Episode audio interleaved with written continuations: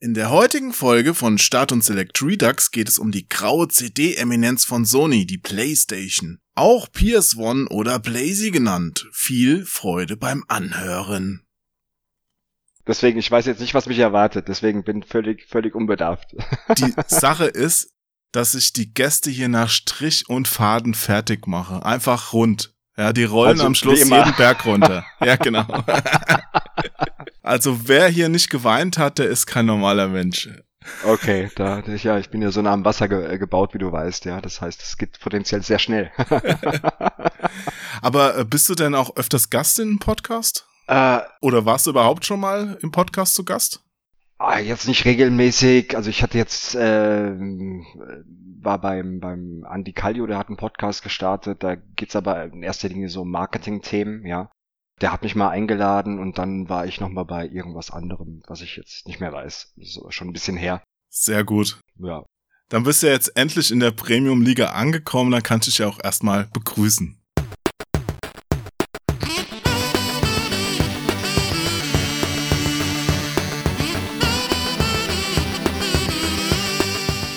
Hallo und herzlich willkommen zu einer neuen Folge Start und Select Redux. Mein Name ist Onkel Jo. Neben mir im Internet sitzt Stefan Detmering. Stefan ist nicht nur ein angenehmer Typ, sondern arbeitet auch in der Spielebranche.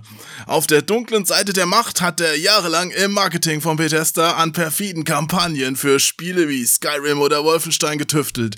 Inzwischen hat er einen eigenen Marketing Global Player gegründet. Gut, oder? Gut. Dessen Namen er euch gleich selbst erklären darf. Weshalb er heute hier ist, liegt aber in einem anderen Punkt in seiner dunklen Vergangenheit, über den ich mit ihm sprechen möchte. Er hat nämlich damals bei Sony den Deutschlandstart der allerersten Playstation eingefädelt. Herzlich willkommen, Stefan! Danke, danke. Das ist mal ein Intro. Wahnsinn. Vielen lieben Dank. Wenn das mal keine passende Begrüßung ist, oder? Unfassbar, ich habe Gänsehaut. Ich hoffe an den richtigen Stellen. Wo bist du denn gerade physisch? Also jetzt in deinem Büro in München oder in Bad Homburg im Homeoffice? Nee, momentan in München äh, im, im richtigen Office. Im richtigen Genau. Office, genau. Ja. Und dir geht's gut, schlecht, so lala? Du, alles, ähm, alles bestens, ne? Also kann nicht klagen, ja. Also man geht nicht mehr so oft raus und ähm, ja, verbringt halt mehr Zeit mit technischen Geräten, ja. Also nicht das, was du jetzt denkst. Ich Ähm, weiß nicht, was ich aber- denke. Was denke ich denn, Stefan? Klär mich mal Du- auf. Nach dem Intro, ja. Ich meine natürlich mein Laptop, ja, meine Maus, ja, und mein Controller. Nee, aber alles, äh, alles äh, im grünen Bereich, alles bestens. Man könnte ein bisschen mehr Zeit zum Zocken haben, aber ansonsten ist alles cool. Hm, das klingt doch ganz gut. Und ich hab's schon angekündigt, deine Firma, äh, du darfst gerne nochmal hier sagen, wie sie heißt und was der Name bedeutet. Ich will mir da jetzt nicht die Blöße geben, das selbst auszusprechen. ja, geschrieben ist es BXDXO, Marketing Services. Gesprochen BDO, also das X ist silent, ja. Das, so heißt der Laden, ist so ein bisschen äh, ein Kunstbegriff, ja. Im Gaming ist man ja auch ähm, sehr, ich sag mal, X-affin, ja. Ja, Ähm, XXX, das ist nicht nur im Gaming, Stefan. Ja, eben, ja. Deswegen auch nur 2x, ja, weil da wollten wir dann doch ein bisschen mehr den Abstand wahren, ja. Wir wollen damit einfach auch unterstreichen, also wir sind 100% Gaming. Äh, alles, was wir hier machen, ist Games und Games Marketing und genau. Hm. Und für welche Spiele bist du da aktuell am Start? Was machst du da? Wir haben verschiedene, verschiedene Projekte, die wir, ähm, die wir betreuen. Ich meine, aufgrund meiner ähm, langen ähm, Zusammenarbeit oder auch ähm, bei Bethesda haben wir immer mal wieder das ein oder andere Projekt, ähm, was wir umsetzen für die Kollegen in Frankfurt. Dann machen wir auch ähm, sehr viel für Strictly Limited, die diese extrem äh, limitierten Spiele produzieren und immer mal wieder was, was hier und da, also kleinere Geschichten. Ein sehr, sehr interessantes Indie-Projekt, was wir gerade betreuen äh, mit Beam, das äh, es gerade auf Steam gibt, ja, so ein äh, Puzzle-Plattformer. Genau, also alles Mögliche, wird nie langweilig. Mhm. Du kannst gerne mir mehr davon erzählen. Um was geht's da? Beam, Ja? Good morning, aspirant Captain Martin, third class. I am your marble. I'm here to save my occupant in the case of an emergency, which is you. Lucky days. Any kind of accident, from fire, blunt force trauma, strangulation, drowning, choking, catastrophic ship destruction, nuclear meltdown, overexposure to radiation. If you want to know. Jeez. Shut up. Äh, um was geht's da? Du bist eigentlich bist du, du bist eine Kugel. Also besser gesagt, du bist ein ein äh, äh, Kapitän, ein angehender Kapitän, ja, auf einem Raumschiff und dieses Raumschiff Mhm. äh, hat äh, ein Problem, stürzt ab und äh, diese diese Kugel ist eine eine Rettungskapsel und man steuert letztendlich diese Kugel und muss versuchen eben durch dieses Labyrinth da durchzukommen. Ähm, ist ein ganz cooles Game, ist das erste Spiel von dem Studio und ähm, schaut super aus und wie gesagt, da machen wir gerade so ein bisschen bisschen Marketing und unterstützen die ein bisschen darin, damit die sich voll und ganz auf das Spiel konzentrieren können. Ohne dass ich jetzt wirklich nachgucke, kann das sein, dass das für einen deutschen Entwicklerpreis auch nominiert ist? Weil da bin ich nämlich in der Jury mit drin und ich meine, nachdem du mir das jetzt erzählt hast, um was es da geht, dass ich da so einen Trailer gesehen habe. Das weiß ich nicht, ob die Kollegen das eingereicht haben. Kann gut sein. Sie sind auf jeden Fall sind sie sind sie äh, gefördert worden. Ah, Eines der wenigen Spiele, die äh, in der der ersten Runde gefördert wurden. und wann soll das rauskommen? Das ist jetzt vor kurzem äh, erschienen. Mhm. Also man kann es jetzt schon äh, auf äh, Beam sich anschauen. Ah ja. There's no shame in failing, or so they say. I never believed it. I'm not built to fail. Und ähm, genau, ist ein super Game. Und ich bekomme mir die ganze Zeit einen Zettel gezeigt von meinem Kollegen, der sagt, äh, Hashtag Beam on Steam, ja, ähm, jetzt kaufen. So, das habe ich jetzt hiermit gemacht und er lacht sich gerade kaputt. Dein Kollege, der soll dich mal nicht davon ablenken, was du hier im Podcast erzählen willst. Das ist nämlich sehr schwer, sich auf diese harten Fragen zu konzentrieren. Ich weiß das schon, ja. Und da muss er schon mal ein bisschen Rücksicht walten lassen. Ja, ich habe mich auch gerade weggedreht, ja. Also das Ja. heißt, wir haben jetzt kein, wir haben jetzt keinen Blickkontakt mehr. Genau. Jetzt noch warm abföhnen und dann ist alles gut. ja, genau. ja. Nee, ich find's aber auch wirklich krass, wie viele Indie-Spiele da rauskommen. Ich habe da auch schon, ich kann es offen zugeben, lange keinen Überblick mehr. Ich krieg immer mal was mit, wenn mich mal was interessiert. Aber so ein Gesamtüberblick über alle Indie-Spiele, ey, unmöglich. Also ich weiß gar nicht, wie viel da pro Tag alleine erscheinen. Das ist wahrscheinlich eine dreistellige Summe oder mindestens zweistellig. Ja, du kannst da überhaupt keinen Überblick mehr haben. Also generell nicht. Also es ist schon, wenn du halt nur im sogenannten AAA-Bereich bleibst. Ich sag mal, früher, ja, als wir zu ähm, Super Nintendo-Zeiten halt, wo äh, ich so mit so meine, meine Hochphase hatte des, äh, des Gaming Super Nintendo und PlayStation 1, kommen wir, glaube ich, gleich nochmal dazu. Mhm. Da, weißt du, da habe ich mir die Hefte gekauft, weißt du, da, ja, auch auf dem PC natürlich, klar, äh, die, die Action natürlich, ja, aber halt auch Natürlich. eine Maniac hatte ich, eine, eine Videogames äh, und eine Megafun, ja, und die habe ich dann gelesen und dann wusste Mhm. ich Bescheid, was passiert, ja. Ich wusste, Ja, ja. was für Spiele rauskommen, dann gab's dann noch irgendwie auf fünf, sechs, sieben, acht Seiten irgendwie äh, Anzeigen vom Theo Kranz Verlag, wo ich mir dann angekreuzt habe, welche Spiele ich haben will, ja, und Versand, dann wusstest Versand. du Bescheid. Was habe ich gesagt? Verlag. Verlag, ja, Versand, hast recht. Nee, Äh, Da hast du ja. vollkommen recht. Also selbst wenn du da mal eine Zeitschrift hattest, die dann mal irgendwelche Importsachen übersehen hat, die nur im Ausland erschienen sind, normalerweise hast du schon so einen Gesamtüberblick gehabt. Das war ja auch damals bei PC Action unser Ziel, dass man jeden Monat quasi die Spiele, die erscheinen, dann auch wirklich bespricht und den Lesern und Leserinnen sagt, hey, das ist neu, das könnt ihr gebrauchen, das könnt ihr nicht gebrauchen, je nach Geschmack. Inzwischen, dann kamen irgendwann noch die ganzen Smartphone-Sachen dazu, die man wirklich nicht mehr im Blick haben konnte, weil da so viel erschienen ist und auch so viel Mist erschienen ist.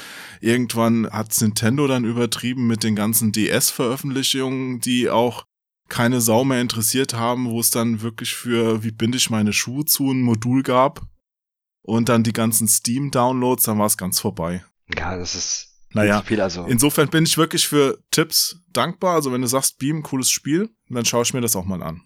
Ja, unbedingt. Ja, also ist auch irgendwie ähm, zehn Stunden Gameplay. Also ich wünsche den Jungs nur das Allerbeste. Ähm, und ja, also für fürs, wie gesagt, das allererste Spiel vom Studio. Also sieht fantastisch aus. Schau's dir mal an. Mhm.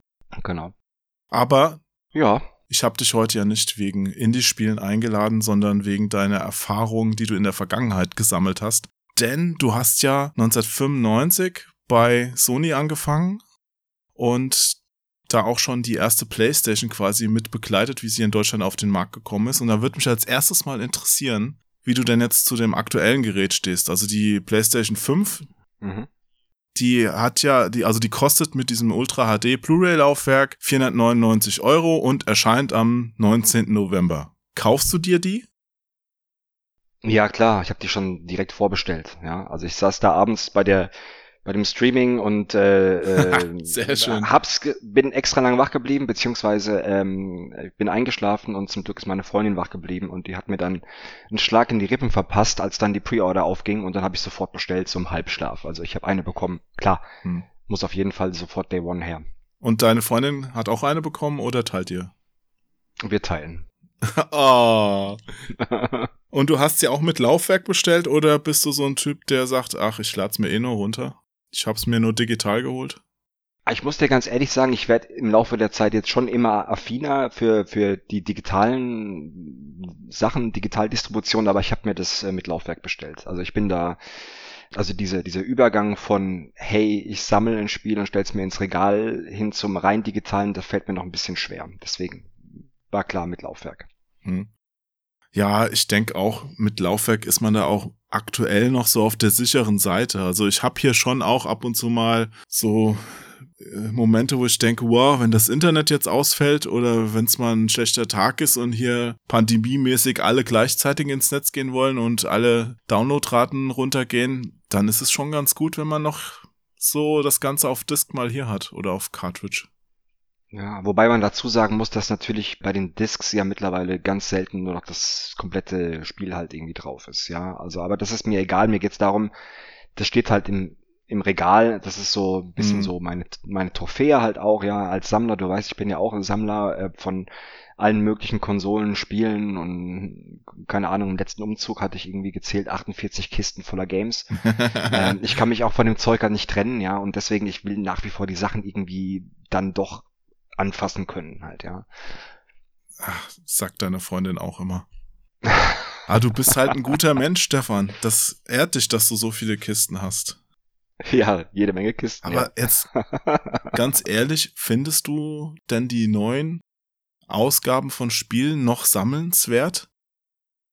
Hintergrund der Frage ist, bei mir persönlich hat sich das so mit der Xbox One, PlayStation 4 Generation so ein bisschen, ja, abgewendet davon. Also so ein bisschen habe ich das Gefühl, dass es sich gar nicht mehr lohnt, sich diese Spiele wirklich ins Regal zu stellen, weil auf den ganzen Discs sowieso nicht mehr die spielbare Version drauf ist. Man muss ewig große Patches runterladen und wofür sollte man das dann noch machen?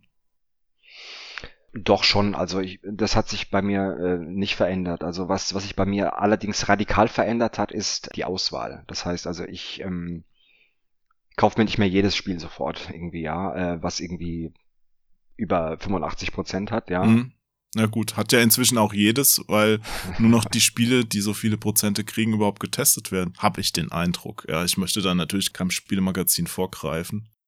Ja, wobei man muss auch sagen, es gibt auch selten solche solche krassen Ausreißer, wie das früher der Fall war. Ja, ähm, also, Aber nur weil du nicht mehr so viel testest. Wenn du jetzt alle Indie-Spiele, die rauskommen, dir angucken würdest und alle kleinen Titel, dann glaube ich schon, dass da noch genug dabei wäre, wo du auch mal Wertungen im sehr niedrigen Bereich zücken könntest.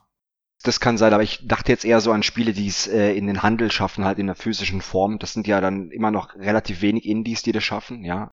Also Also von, von, ja, okay. ja, natürlich weniger als jetzt digital, aber geh einmal beim Mediamarkt durch die Regale und du wirst genug Sachen sehen, wo du dir denkst, wie hat es denn dieses Spiel in einen physischen Datenträger geschafft? Okay. Ja, also ich sag mal, die Vielfalt ist ja auch das, was so ein bisschen ein positiver Effekt von dem Ganzen ist. Ja, auf der einen Seite ist es undurchschaubar, ist einfach zu viel. Auf der anderen Seite hast du jetzt natürlich auch viel mehr Möglichkeiten, halt irgendwie auch dir eine gewisse Nische halt dann auch rauszupicken. Ja, also wenn, wenn gewisse Spiele lohnen sich als AAA einfach nicht mehr. Ja, also ich habe mir jetzt das, das äh, Command Conquer jetzt ja wieder geholt für den PC halt. Ja, das zocke ich wie so ein Wahnsinniger. Das ist zwar immer noch irgendwie AAA und kein Indie, aber das würde wahrscheinlich nicht mehr als normales Vollpreisspiel irgendwie produziert werden, ja. Ähm, aber das sind so Games, die ich halt immer noch wahnsinnig gern zock, ja. Aber ja, also in der letzten Generation, ich bin extrem selektiv geworden, weil einfach mein Zeitbudget nicht mehr so ist, wie es noch vor ein paar Jahren war. Und ich mittlerweile einfach schade finde, ein Spiel zu kaufen, was ich dann nicht zock. Ja, das heißt also, ich tue ich immer noch ab und zu halt, ja, aber so, so ein God of War oder so ein Witcher oder sowas, das sind, das sind Games, die muss ich unbedingt in der physischen Version haben, ja, und die sind einfach so gut, die will ich einfach sammeln immer noch, ja, da habe ich immer noch ganz stark das Bedürfnis. Jetzt so ein Game, was ich momentan schon sehr viel zocke, weil es echt lustig ist, ist halt Fall Guys. Das brauche ich nicht unbedingt als Disc im Regal. Da reicht's mhm. mir, wenn ich die Playstation anmache und, und, und zock einfach eine Runde und hab meinen Spaß. Also kommt immer drauf. Aber so Spiele, so Spiele, die du dann auch zockst, also wenn du jetzt zum Beispiel God of War oder Witcher ansprichst, spielst du die dann auch durch oder bist du dann inzwischen an dem Punkt, wo du mal anzockst und das Ding dann wieder wegstellst? Also so Spiele schon. Also God of War habe ich durchgezockt. Das ist für mich äh, eins der, der besten Spiele aller Zeiten. Das hat mich so, so gepackt. Oh, sorry, aber das hat mich gerade. Äh, also das hat dich emotional. Ja, das hat mich emotional so mitgenommen. Ist keine allergische Reaktion. Ich weiß auch nicht, wo der herkam. äh, ich habe dich ah. unterbrochen. Es kribbelt ja, immer noch. Ich habe Angst, dass es noch ja, also das God of War, wie gesagt, unfassbares Spiel. Habe ich durchgezockt. Witcher habe ich noch nicht durch, aber äh, der Anspruch ist da, das irgendwann durchspielen zu können. Ich muss dazu sagen, ich habe für für Skyrim, ja, ja. habe ich zum Durchspielen drei Jahre gebraucht. Ja, aber ich habe dann auch alles durchgespielt, also auch die ganzen Add-ons. There's one they fear. In their tongue, he's Dovahkiin, Dragonborn.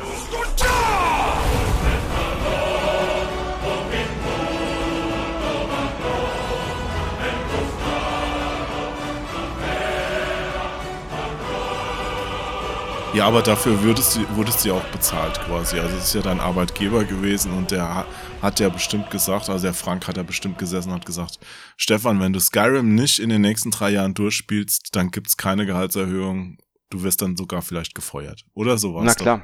Das äh, Einstellungskriterium bei Bethesda. Man muss jedes Spiel durchspielen, ja. Aber es war ja auch ein Riesenerfolg und ein Riesending. Also das, ich glaube, das hat auch dann richtig Spaß gemacht und da konnte man auch wirklich korrigiere mich, wenn es falsch ist, beruflich sogar rechtfertigen, das zu spielen. Das ist halt immer schön, wenn du für, für ein Produkt arbeitest, was du auch privat selbst irgendwie ähm, ja total cool findest. Und das ist auf alle Fälle eins der, der absoluten Highlights gewesen äh, in den letzten, ja doch jetzt mittlerweile 25, 26 Jahren in der Branche. Ja, ähm, mhm. einmal beruflich natürlich mit diesem genialen Team, ja, diesen Hammer Release zu haben halt, ja, und dann aber auch selbst natürlich total in diese Welt ein, einzutauchen. Besser geht's eigentlich nicht, ja. Hm. Und ganz ehrlich, ich fand es immer auf Seite von Journalisten das Schlimmste, wenn du gemerkt hast, dass der Pressesprecher oder der Mensch, der auf Seiten von Entwicklern beziehungsweise Herausgebern von Spielen für die Spiele verantwortlich war, keine Ahnung hatte von dem. Also wenn du irgendwas gefragt hast, im ersten Level, wie geht denn da die Tür auf? Und du als Antwort bekommst, es gibt ein erstes Level, also ja. weißt du, wie ich meine? Es war jetzt ja. übertrieben, aber es gab da schon so Momente, wo du das sehr, sehr deutlich gemerkt hast, dass im Grunde kein Interesse an dem Spiel da war. Ja, das kann ich voll nachvollziehen, weil das gibt's auch in der in die andere Richtung, ja. Also als ich ich habe bei, bei Sony ja über zehn Jahre auch äh, PR gemacht und da hast du auch mal auf Journalistenseite manchmal auch Leute gehabt, wo du gemerkt hast, die haben dein Game überhaupt nicht gezockt. Und ja, und damals war es ja auch so, die Spielehefte, die wollten ja alle ihre eigenen Screenshots ja grabben. Ja, die haben ja mhm. unsere gar nicht angenommen. Es ja. mussten zwingend immer eigene sein. Und dann Screenshots aus dem ersten Level. Äh, ganz genau, ja, wo ich dann auch angerufen habe, habe gesagt, ja, okay, also die 68 Prozent sind jetzt irgendwie ein bisschen unfair, weil ich sehe anhand der Screenshots, dass du das 50-Stunden-Spiel gerade mal eine Stunde lang gezockt hast. Ja, also das, das, das merkst du dann halt auch, ja, ähm, aber kam zum Glück relativ selten vor. Hm. Deswegen, aber ich kann das schon gut nachvollziehen, ja. ich glaube, wir sollten unseren Blick erfreulicheren Sachen zuwenden. Auf welches neue Spiel freust du dich denn am meisten, das jetzt für die PlayStation 5 angekündigt wurde? Oder vielleicht auch noch nicht angekündigt ist und du weißt aber, dass es kommt? Ganz ehrlich, also bei der letzten Präsentation The time draws near wo man nur das God of War Logo gesehen hat, da habe ich wirklich fast geweint vor Freude. Ja, nur bei dem Logo. Bei Logo 3 musste ich weinen. Ja, echt? ja, das war einfach nur so. Äh, ich habe mir danach sogar äh, auf YouTube die, die, äh, die Reaction-Videos angeschaut, nur wegen diesem Logo. Und die sind halt so cool halt, ja. Und äh, da habe ich dann fast nochmal geweint halt. Ja, und sieht man einfach, wie, was für einen Eindruck dieses Spiel halt einfach auch gemacht hat. Also das wäre auf jeden Fall, das ist ein, ist ein absolutes Must-Have, ja. You must prepare yourself. Ansonsten, klar, ich habe viele Jahre äh, an Gran Turismo gearbeitet und ich freue mich extrem auf Gran Turismo 7. Das wird auf jeden Fall ein super Spiel werden. Ja. Mhm. Okay. Ja, und ansonsten, gut, ich sag mal, die ganzen PlayStation-Marken, äh, dafür ist PlayStation ja bekannt und, und, und berühmt. Die haben ja einige der besten Spiele. Also ich möchte nur noch mal festhalten, du arbeitest da jetzt nicht mehr. Das heißt, du wirst jetzt nicht dafür bezahlt, dass du hier so gnadenlos Sony-Werbung machst. Ist das Werbung gerade? Nein, also ich, die ich besten Spiele gibt es nur für die PlayStation. Nein, ah. nein, das stimmt nicht. Äh, natürlich stimmt ich war das immer nicht. Schon, ich war, ich war immer schon Multiplattform-Spieler. Ich habe immer auch schon eine, eine, Xbox gehabt und ich bin Nintendo-Fanboy immer auch schon gewesen halt, ja. Und also wahrscheinlich von meinen Konsolen rödelt die Switch am meisten. Äh, aber darum geht's ja auch so ein bisschen die, die, die PlayStation-Historie. Zum einen habe ich 16 Jahre in, äh, bei PlayStation gearbeitet und natürlich ist da, ist, ist man immer noch, ich bin jetzt schon zehn Jahre raus halt, ja, aber ist da immer noch eine, eine starke äh, Verbindung auch natürlich auch. Ja, ich habe ja ähm, bei bei Toll Relations bei den äh, bei der Agentur auch zwei Jahre nochmal für PlayStation arbeiten dürfen. Klar, also ähm, ja, da ist dann natürlich eine sehr enge ähm, Verbindung auch nach wie vor zur Marke PlayStation. Aber ich habe mir auch die Xbox vorbestellt, auch sofort Day One. Die muss auch auf jeden Fall her und Series X oder S? Die X. Ach du Klar. Glücklicher. Mhm. Ich wollte die auch vorbestellen, aber ich hab's irgendwie verpeilt. Also ich war zu spät. Als ich es versucht habe, gab sie schon nicht mehr. Ich bin ausgerastet. Das Ding sollte ja um neun Uhr, sollte das ja morgens irgendwie in den Pre-Order gehen und ich saß halt da im, im Auto und habe andauernd auf Refresh gehackt, ja, und es passierte nichts und irgendwie, ich glaube um 9.28 Uhr oder so war es dann da und habe ich sofort dann draufgehauen. Und dann äh, habe ich mich sehr schnell wieder beruhigt, als dann die Bestätigung kam. Hm, ja. Verstehe. ja, ich hoffe, ja, deswegen, hoffe ja. noch, dass vielleicht Microsoft ein Herz hat und an mich denkt oder so. Mal gucken. Wenn sie das hören, werden sie bestimmt an dich denken. ja, genau. In unserem PlayStation Podcast. Dieser scheiß Onkel Jo, die ganze Zeit über PlayStation geredet. ja. Genau. Aber mein Gamerscore-Punkte-Konto muss noch wachsen. Also es kann noch nicht vorbei sein. Ich habe mir auch die S jetzt noch zur Not vorbestellt, aber ja. Auch ein schickes Gerät auf jeden Fall. Auch eine interessante ja. Äh, Alternative definitiv. Ja, es ist auf jeden Fall noch ein komplett anderer Ansatz und einer meiner letzten Podcast-Gäste, der Dennis, meinte aber, das sei so ein Klotz am Bein der Spieleindustrie, weil sie die Entwickler dazu zwingt, halt für eine ja überholte Hardware zu entwickeln eigentlich, wenn ich es jetzt mal so ganz grob zusammengefasst habe. Aber gut, die Zukunft wird's zeigen. Also ich bin wirklich sehr gespannt. Ich freue mich auf beide Konsolen und auch vor allen Dingen auf die Spiele, die da hoffentlich dann bald kommen. Hm. Aber jetzt lass uns noch mal ein paar Jahre weiter zurückgehen. Ich habe es ja eben schon angedeutet. Du hast ja damals bei Sony gearbeitet und um das noch einzuordnen, es war noch die Zeit des Super Nintendos, des Mega Drives, wo dann Sony irgendwann gesagt hat, okay, wir entwickeln jetzt eine eigene Konsole. Ich glaube, die Geschichte auch, wie es dazu kam, dass die eigentlich so ein CD-ROM-Laufwerk, also eine Erweiterung für Super Nintendo entwickeln sollten und dann mit Nintendo aber in Streit geraten sind, weil Nintendo dann so sie quasi dann rausgedrängt hat und erstmal Philips einen Vertrag gegeben hat für dieses, für diese CD-ROM-Erweiterung, die dann am Ende auch wirklich gar nie erschienen ist. Naja, auf jeden Fall ist daraus dann die PlayStation oder damals noch PSX genannt, mhm. entstanden. Und 94 war es in Japan rausgekommen und dann kurz danach auch bei uns, also 1995. Und da hast du bei Sony auch angefangen, 1995, ein paar Jahre bevor das Gerät rauskam, also die graue Polygonschleuder mit CD-Player ne, in Deutschland. Und das ist, wenn ich richtig informiert bin, am 29. September 1995 passiert.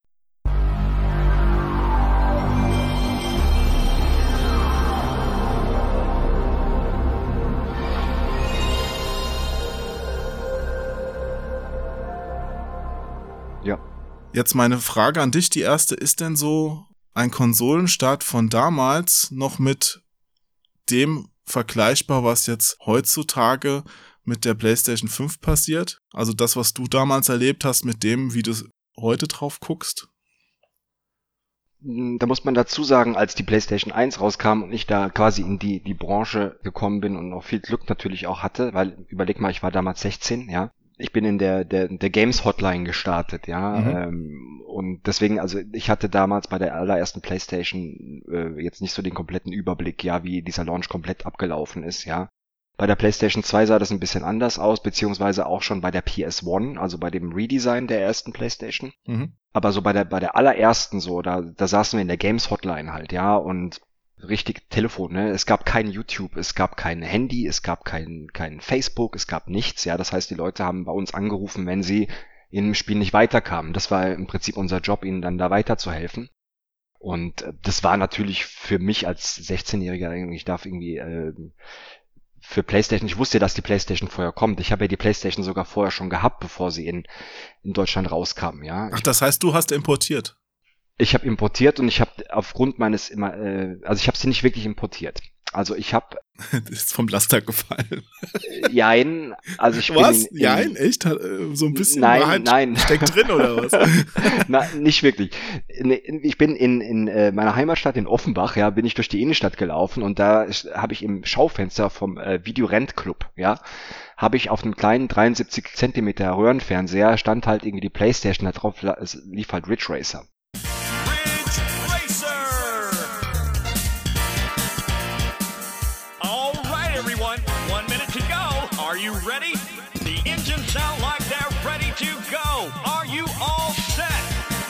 Was ist denn der Video Rent Club?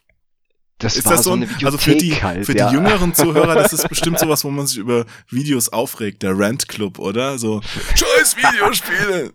Ja, das wäre eigentlich ganz geil, ja. Ähm, Und da warst du Mitglied, wahrscheinlich Ehrenvorsitzender. Das wird sogar heute noch funktionieren, wahrscheinlich. Ja, wahrscheinlich. Ne, das heißt YouTube heute. ah, stimmt, scheiße. Ja, da konnte man halt äh, Videofilme ausleihen und, und äh, Computer oder Telespiele. Also für ja, unsere und, jüngeren äh, Zuhörerinnen, Zuhörer und sonstigen liebenswerten Mitwesen, was sind Videos? Du meinst diese auf VHS-Kassetten, ja. Also so richtig mit Band, ja, wo man Band, heute ja. nur noch Salat draus machen kann. Ja. Nee, okay, genau. also ganz so schlimm ist es ja nicht mit dem. Die du auch immer zurückspulen musstest, halt, so musstest du halt fünf Mark bezahlen, halt Rückspulgebühr, ja. ja. Ähm, oh ja, ich erinnere genau. mich. Wow. Ja, ja. Jetzt gehen wir mal echt weit zurück. Aber jedenfalls, da stand das Ding halt so ganz unscheinbar halt so im Schaufenster und ich bin, bin da vorbeigelaufen äh, und, und mir ist, ist die Kinnlade auf den Boden geknallt, weil ich habe ja vorher in Fun Generation und Co. habe ich ja nur die, die Screenshots gesehen, ja. Mhm. Aber es gab ja, wie gesagt, kein YouTube. Das heißt, du hast ja nirgends so eine Quelle gehabt, wo du dir das Bewegtbild halt anschauen können, ja. Und da lief das und das war, das war unfassbar. Und da bin ich da reingegangen und der Typ meint so, ja, das ist halt die Playstation. Also, ach komm, echt, ja. Ähm, was, was kostet das Ding, ja? Und Früher war das ja so, die Konsolen kamen teilweise ein Jahr oder zwei Jahre früher in Japan raus als, äh, als in, in, in Europa. Und so war das halt dann da auch der Fall. Ja, die Spiele leider auch, ja. Ja. Und ich so, ey, ich muss das Ding haben, ja. Und äh, ja, was willst du dafür haben? Und dann, ja, ich weiß gar nicht mehr, was genau der Preis war. Ich glaube 1800 Mark oder sowas. Wow, also es ist kein Wunder, dass du, ohne mit der Wimper zu zucken, jetzt die PlayStation 5 und die Series X vorbestellt hast, wenn du 1800 Mark für die PS1 bezahlt hast damals. Ja, aber pass auf, ich musste dafür echt bluten, ja, weil zum einen, das war ein Importgerät, ja, du hast den so einen riesen fetten Adapter, so groß wie ein Kraftwerk, hast du dazu kaufen müssen, ja, wegen dem, so ein Spannungswandler, ja, und ja. natürlich RGB-Kabeln und sowas. Und ich bin dann zur Bank gegangen, habe das Geld geholt, habe es auf den Tisch geknallt, habe gesagt, nehme ich mit. Ja, so. Aber aufgrund ich muss, dieses ich, Moment, Moment, ich muss kurz einhaken, bevor du hier zu weit äh, zurückgehst. Woher hattest du als 16-Jähriger so fucking viel Geld? Das wollte ich gerade erklären. Das war mein Führerscheingeld, ja, das meine Eltern für mich gespart haben, oh, ja. Nein. Und das habe ich du hast dir die Konsole und mit Ridge Racer geholt und hast gesagt, genau. hey, ich brauche ja. nur noch ein Lenkrad, dann kann ich hier meinen eigenen Führerschein machen, meinen virtuellen Führerschein. Ohne Lenkrad mit dem Netchcon, wenn dir das noch was sagt, ja. ja ähm. So ein Drehregler. ja, genau. Das heißt, die PlayStation ist dafür verantwortlich, dass ich meinen realen Führerschein erst drei Jahre später gemacht habe als alle anderen, weil ich dann natürlich ähm, Zeit gebraucht habe, das wieder aufzuholen. Aber es war egal, weil ich habe meinen Ridge Racer gehabt und es war, bin da um die Kurven gedriftet und ich war im Himmel. Ja, es war einfach unfassbar. Ja, ich glaube, die Launch-Titel, also die Spiele, die zum Start in Deutschland rauskamen, waren ja auch tatsächlich Wipeout und Ridge Racer. Oder gab es da noch welche? Äh, es kam raus Wipeout Ridge Racer, es kam Battle Arena Toshin. Mhm. Äh, Battle Arena Toshin, to äh, Tekken kam ein bisschen später, Tekken 1. Äh, wir hatten noch ein Spiel namens Defcon 5. Und ich glaube, dieses, ah, wie hieß das nochmal, dieses Rabbit, dieses, oh, dieses 3D, dieses 3D Jump'n'Run. Jumping ja, Flash?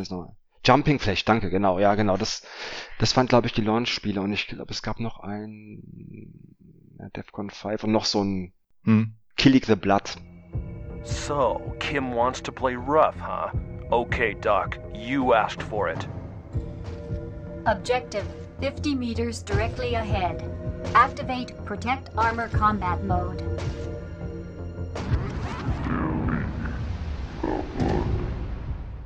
Killing the Blood, genau. Ach, das war auch das schon war, direkt am Anfang, ne?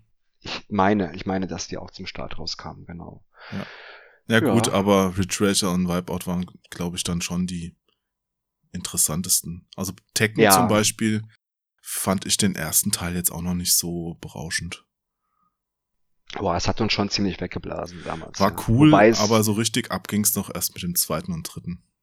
Ja, klar. Also gerade der dritte war, war bahnbrechend auf jeden Fall, ja. Aber ich sag mal, Tekken 1 konntest du eh, also Tekken und Ridge Racer konntest du eh nur in einer anständigen Geschwindigkeit auf einem Importgerät spielen. Ah, da ja, kannst du. ja, ja. Ja. Du zuerst.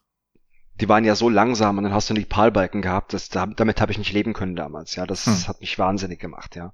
Aber da kann ich dir vielleicht gerade schon mal eine Wissensfrage dazu stellen. Ich weiß die Antwort jetzt auch nicht ganz genau. Da gab es ja am Anfang der PlayStation-Ära total viele verschiedene Packungsarten für die Spiele. Also es gab ja so große Boxen, Doppel-CD-Hüllen, wo dann CDs reinkamen, teilweise aber auch für Spiele, wo da nur eine Disc da war. Ich glaube, weil die am Anfang noch Produktionsprobleme hatten mit den normalen Hüllen, wenn ich richtig informiert bin. Dann gab es aber auch diese, ähm, jetzt Toshinden ist ja zum Beispiel ausgeliefert worden in so einer bisschen kleineren Hülle mit so schwarzen, schwarzen Plastik auch.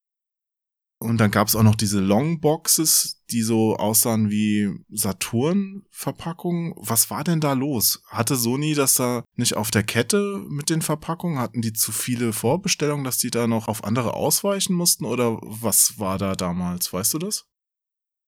Ja, ich, ich kann mich noch gut dran erinnern. Also ich habe diese, diese große Box, diese ähm, Saturn-mäßige Hülle von Resident Evil, von dem ersten. Die gab es, glaube ich, nur in USA und Japan, das weiß ich nicht, aber in USA auf jeden Fall. Die hatten wir in Europa nicht. Äh, aber du hast recht, wir hatten die, die normalen Hüllen und dann diese, diese Doppel-CD-Cases, diese normalen CD-Hüllen. Ja, ja, und diese bisschen kleineren, also das Toshinden, das war ja auch keine genau. normale Box. Die war so ein bisschen kleiner als die späteren PS1-Verpackungen. Genau, also genau weiß ich nicht mehr. Ich weiß, dass alle Spiele, die von Sony selber kamen, hatten die Originalhülle. Ja, es kann sein, dass die Third Parties da frei waren, auch andere Hüllen zu verwenden, aber das weiß ich nicht mehr so genau. Aber klar, es, ich habe auch unterschiedlichste Hüllen zu Hause rumstehen, ja. ja, und dann 1800 Mark. Also das ist doch der Preis, den du bezahlt hast. Ja, den habe ich. Ich habe zwar versucht, irgendwie ihn runterzuhandeln, aber das ging leider nicht, weil er hatte genau ein Gerät da. Das im Schaufenster stand? Ja, genau. Das habe ich dann bekommen. oh, krass, ja gut. Hätte ich dann vielleicht auch nicht günstiger verkauft. Und das Gerät habe ich noch. Und das ist eine, das ist eine SHP 10.000. Also es ist wirklich von der aller, allerersten Generation. Da ist noch ein S-Video-Anschluss hinten dran. Da bin ich auch ganz stolz, dass ich die Kiste noch habe. Die läuft noch. Da kannst du dich glücklich schätzen, weil gerade von den frühen Generationen der PlayStation-Konsolen läuft nicht mehr so viel. Also das Laufwerk war da nicht so der Bringer. Also äh, das sind viele, die die Grätsche gemacht haben. Ja. Ich weiß auch noch, erinnerst du dich auch noch daran, dass man, äh, wenn das Laufwerk so halb abgeraucht ist, konnte man die Konsole noch auf den Kopf stellen und dann lief die oft noch. Also dann hat's die ja. Spiele manchmal noch abgespielt. Sehr strange.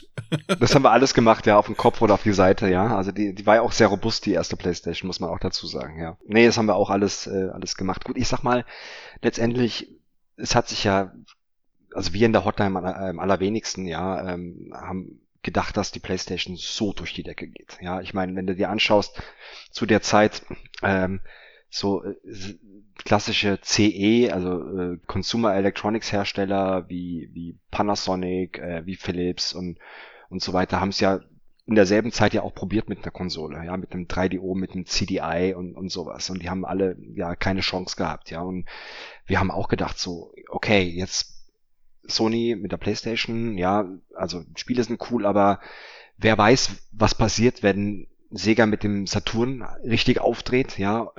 Äh, ich habe damals ja die ganzen Spiele äh, Daytona USA und Sega Rally im, äh, also nicht in der Spielhalle, durfte ich ja nicht rein, aber beim Videorent-Club standen die Automaten und da habe ich dann auch jede Menge Kohle reingeschmissen und wusste, wie, wie, wie gut die Sega-Spiele halt sind. Oder hey, wenn Ultra 64 rauskommt, wow, ja, mhm. was passiert dann halt, ja? Und wir, wir hatten, wir hätten nicht gedacht, dass das Ding so durch die Decke geht halt, ja. Ähm, mhm. Deswegen, äh, es war noch sehr viel, auch in der damaligen Zeit, auch sehr viel, weil du ja gefragt hast, was anders war. Es war viel mehr Rock'n'Roll ist das falsche, aber ja, doch Rock'n'Roll. ja, also. Ja, gut, das Marketing hat auch einfach gestimmt damals, dass Sony gefahren hat. Also die haben auf die richtigen Pferde gesetzt ich weiß auch noch, der Saturn, ich glaube, der ist in Deutschland ein halbes Jahr vor der PlayStation 1 rausgekommen und auch nur, weil Sega den Start irgendwie vorgezogen hat, um sich da abzusetzen. Aber dann hatten die es geschafft, einfach auch keine bahnbrechenden Spiele am Start zu haben, wo du dir als Verbraucher, als Käufer, potenzieller Käufer gesagt hast, ich muss mir jetzt unbedingt diese Konsole kaufen. Ich meine, natürlich gab es später auch viele gute Spiele und sowas, aber die haben ja dann auch noch die exklusiven Sachen, die sie hatten, auch da noch an Sony abgeben müssen, weil einfach auch die Hersteller gesehen haben, okay, ich kann hier auf der PlayStation einfach viel mehr verkaufen als auf dem Saturn. Also wenn du dir da überlegst, Tomb Raider war ja erst Saturn exklusiv oder Resident mhm. Evil ist ja glaube ich auch zuerst auf dem Saturn rausgekommen und heute sind das die Marken, die im Grunde für die PlayStation stehen, also die die PlayStation auch bekannt gemacht haben. Da siehst du mal, wie gut die das hingedreht haben bei Sony. Glaub ich. Ja, auf jeden Fall. Ich glaube, Sony hat damals einfach ein, ein, Konzept gehabt, das sich von den von den klassischen Konsolenmodellen unter, unterschieden hat. Ja, das Inwiefern? hat man ja auch schon in, das hat man in der Kommunikation ja auch schon gemerkt. Also mit der PlayStation wurde Gaming auf einmal cool. Ja, davor war es eher so ein, nerdy Ding. Ja, ähm, so äh, wie du spielst Nintendo. Was bist du für einer? Ja. Ähm, ich dachte, mit dem Mega Drive wurde Gaming cool. Also ich finde, Mega Drive ist ja eh der geilste Konsolenname ever, ja. ja, Mega Drive. Ja, also das ist Wahnsinn. Ich war damals aber im, im Hardcore Nintendo Lager, ja. Wow. Nicht bei den coolen Kids dabei, der Stefan. Ich war erst der Nerd halt, ja. Ich war der Mario-Spieler. Ich hatte natürlich auch eine äh, Mega Drive, aber irgendwie die, die Spiele haben mir irgendwie auf den Super Nintendo irgendwie einen Tick mehr gefallen. Also, ja, ich habe meinen Mega Drive auch geliebt, aber irgendwie Nintendo war immer so ein bisschen ein Tick mehr mein Ding halt, ja. Aber ja, wie gesagt, auf einmal kam halt die Playstation dann raus und wir haben äh, Sachen gemacht. Ich meine, du hast den Fernseher angemacht und hast irgendwelche Skateboard-Sachen dir angeguckt, da war ein Playstation-Logo halt, ja. Du hast dir Rennsport-Geschichten angeschaut, Playstation-Logo halt. Fußball, Playstation-Logo halt, ja. Und ähm, auch die ganze Markenkommunikation. Wir haben teilweise Fernsehspots geschaltet, wo du überhaupt nichts von der Konsole gesehen hast. Und ich, ich meine, der, allein der allererste Spot. Das klingt ja, eigentlich nach Dreamcast. nee, erzähl weiter, ich will dich nicht unterbrechen. Ich meine, der allererste Spot, der rauskam, SAPS, ja, Society Against PlayStation. Hello, citizens of Europe. As spokesperson for SAPS, the Society Against PlayStation, I'd like to talk to you about a menace threatening humanity. It's happening right here, in our very homes, and corrupting the lives of our loved ones. Yes, friends, I'm talking about this. It may look like a harmless bagel toaster, but inside is a deadly donut. Ja, wo du halt dann im Prinzip diesen, diesen, äh, was war das eigentlich, so eine Art FBI-Agent halt siehst, wie, wie er eigentlich die Leute halt warnt vor der Power der Playstation halt, ja. Ähm, ja, unterschätze niemals die, die Power der Playstation war schon so anders als alles andere, was vorher irgendwie lief, ja. Und das war schon direkt mit der ersten Kampagne war das schon cool, ja. So ging das halt weiter. Das heißt, die Markenkommunikation war von Anfang an eigentlich mehr Nike und Adidas und weniger Nintendo, sage ich jetzt mal, ja. Und, und dann kamen dann natürlich die ganzen Spiele halt auch raus, ja, die du so auch nur auf Playstation spielen konntest. Aber über die Mortal Werbung- Kombat, ja. Über die Werbung können wir gerne noch mal ein bisschen sprechen. Aus heutiger Sicht ist ja auch nicht mehr alles so ganz cool. Oder manche Sachen denkst du dir auch, wow, echt, das hat Sony damals gebracht? Krass. Ja, ist auch nicht alles in Deutschland gelaufen, aber in Deutschland, ich glaube, wir hatten da vor ein paar Monaten auch mal über so eine Anzeigenkampagne gesprochen zu irgendeinem Wipeout-Spiel, wo dann diese Jugendlichen dann so mit blutenden Nasen und tot in ihren Sitzen hingen, weil sie zu schnell Wipeout gefahren sind. Also hast du suggeriert bekommen, oder? Erinnerst du dich? Ja, ja, ja, sehr, sehr coole Anzeige. Also die waren nicht tot, aber die waren einfach nur, Ne, es gab so Ja. zwei Varianten, einmal mit und einmal ohne Blut. Ja. ja. Ich erinnere mich gerade nicht mehr an den Spruch, der dabei war, weißt du den noch? Boah, das weiß ich auch nicht mehr. Irgend- Extreme G oder sowas. Oder äh, ex, irgendwas mit. Extreme G war ein anderes Spiel wieder. ja, äh, das war ein anderes Spiel, aber irgendwas war das auch mit der G-Kraft, oder? Ja, ja, ja. Also irgendwas mit mit äh, äh, zu schnell oder so. Too fast for you. Ja, Das weiß ich nicht. Too- fast for you war glaube ich Sonic. Nee, muss ich noch mal gucken, weiß ich nicht. Aber ja klar. Also das das waren teilweise Sachen, die könntest du heute nicht mehr machen. Ja. Aber man muss halt auch dazu sagen, wir waren damals, wie, wie sage ich das am besten, jung. also wir wollten Ja, auch. du an- warst jung. Sagen wir es mal so. Ja, ich war jung. Ja. aber es Äh, waren ja, auch äh, verantwortliche ältere Personen, hoffentlich bei Sony, die dann gesagt haben, nee, ähm, also hier das mit der äh, keine Ahnung Szene, das können wir nicht bringen. Das ist äh, geschmacklos oder so. Oder gab es da niemand? Die gab es, aber die haben uns laufen lassen. Wir waren einfach zu jung und zu rebellisch und zu eigensinnig halt, ja. Nein. Also Wie bei mal, der PC Action. Krass. genau, ja. Nee, ich sag mal, wir wollten damals auch ein bisschen, bisschen äh, anecken. Heutzutage würde man sagen, ähm, positionieren, ja, Marketing äh, abgrenzen halt auch, ja, und unsere eigene Zielgruppe irgendwo auch erstmal erstmal aufbauen, ja. Kannst du heutzutage nicht mehr machen. Die Marken, viele Marken sind heutzutage einfach zu etabliert. Du kannst nicht mehr sagen, okay, im Prinzip letztendlich, was wir damals gemacht haben, ja, entweder bist du drin oder du bist draußen, ja. hm. Das, das geht heutzutage einfach nicht mehr. Was ich ein bisschen schade finde. Aber ei- ein, ein Spot, der mir auch wirklich extrem aufgefallen ist jetzt vor kurzem, ist der, der Stadia-Spot. Ja, Was war da? den hast du wahrscheinlich auch gesehen. Der, der war schon vom, vom Vibe her, der war ein bisschen, der war abgespaced, ja, ähm, der war aber trotzdem nicht, nicht zu crazy halt, ja. Ähm, die Vorteile, die du halt mit Stadia halt hast, finde ich echt gut verpackt. Also das war so ein Spot, wo ich echt gedacht habe, wow, cool, der ist so ein bisschen, in Anführungszeichen, wie früher, ja. Der hat mir sehr gut gefallen. Findest du denn die Werbung, wie sie heute ist, im Vergleich zu damals eher besser oder eher langweiliger oder schlechter oder würdest du was ändern an den aktuellen Sachen? da gibt's, ich sag mal, zwei verschiedene Antworten drauf, ja. Also einmal so die, die, Ja und nein. also es gibt einmal meine persönliche Meinung, ja. Also wenn, wenn ich eine Werbung sehe, die, die mich persönlich ansprechen soll, ja, da denke ich, da ist mir das, das, also vieles ist mir da dann doch ein bisschen zu langweilig, ja, weil es ist einfach zu sehr,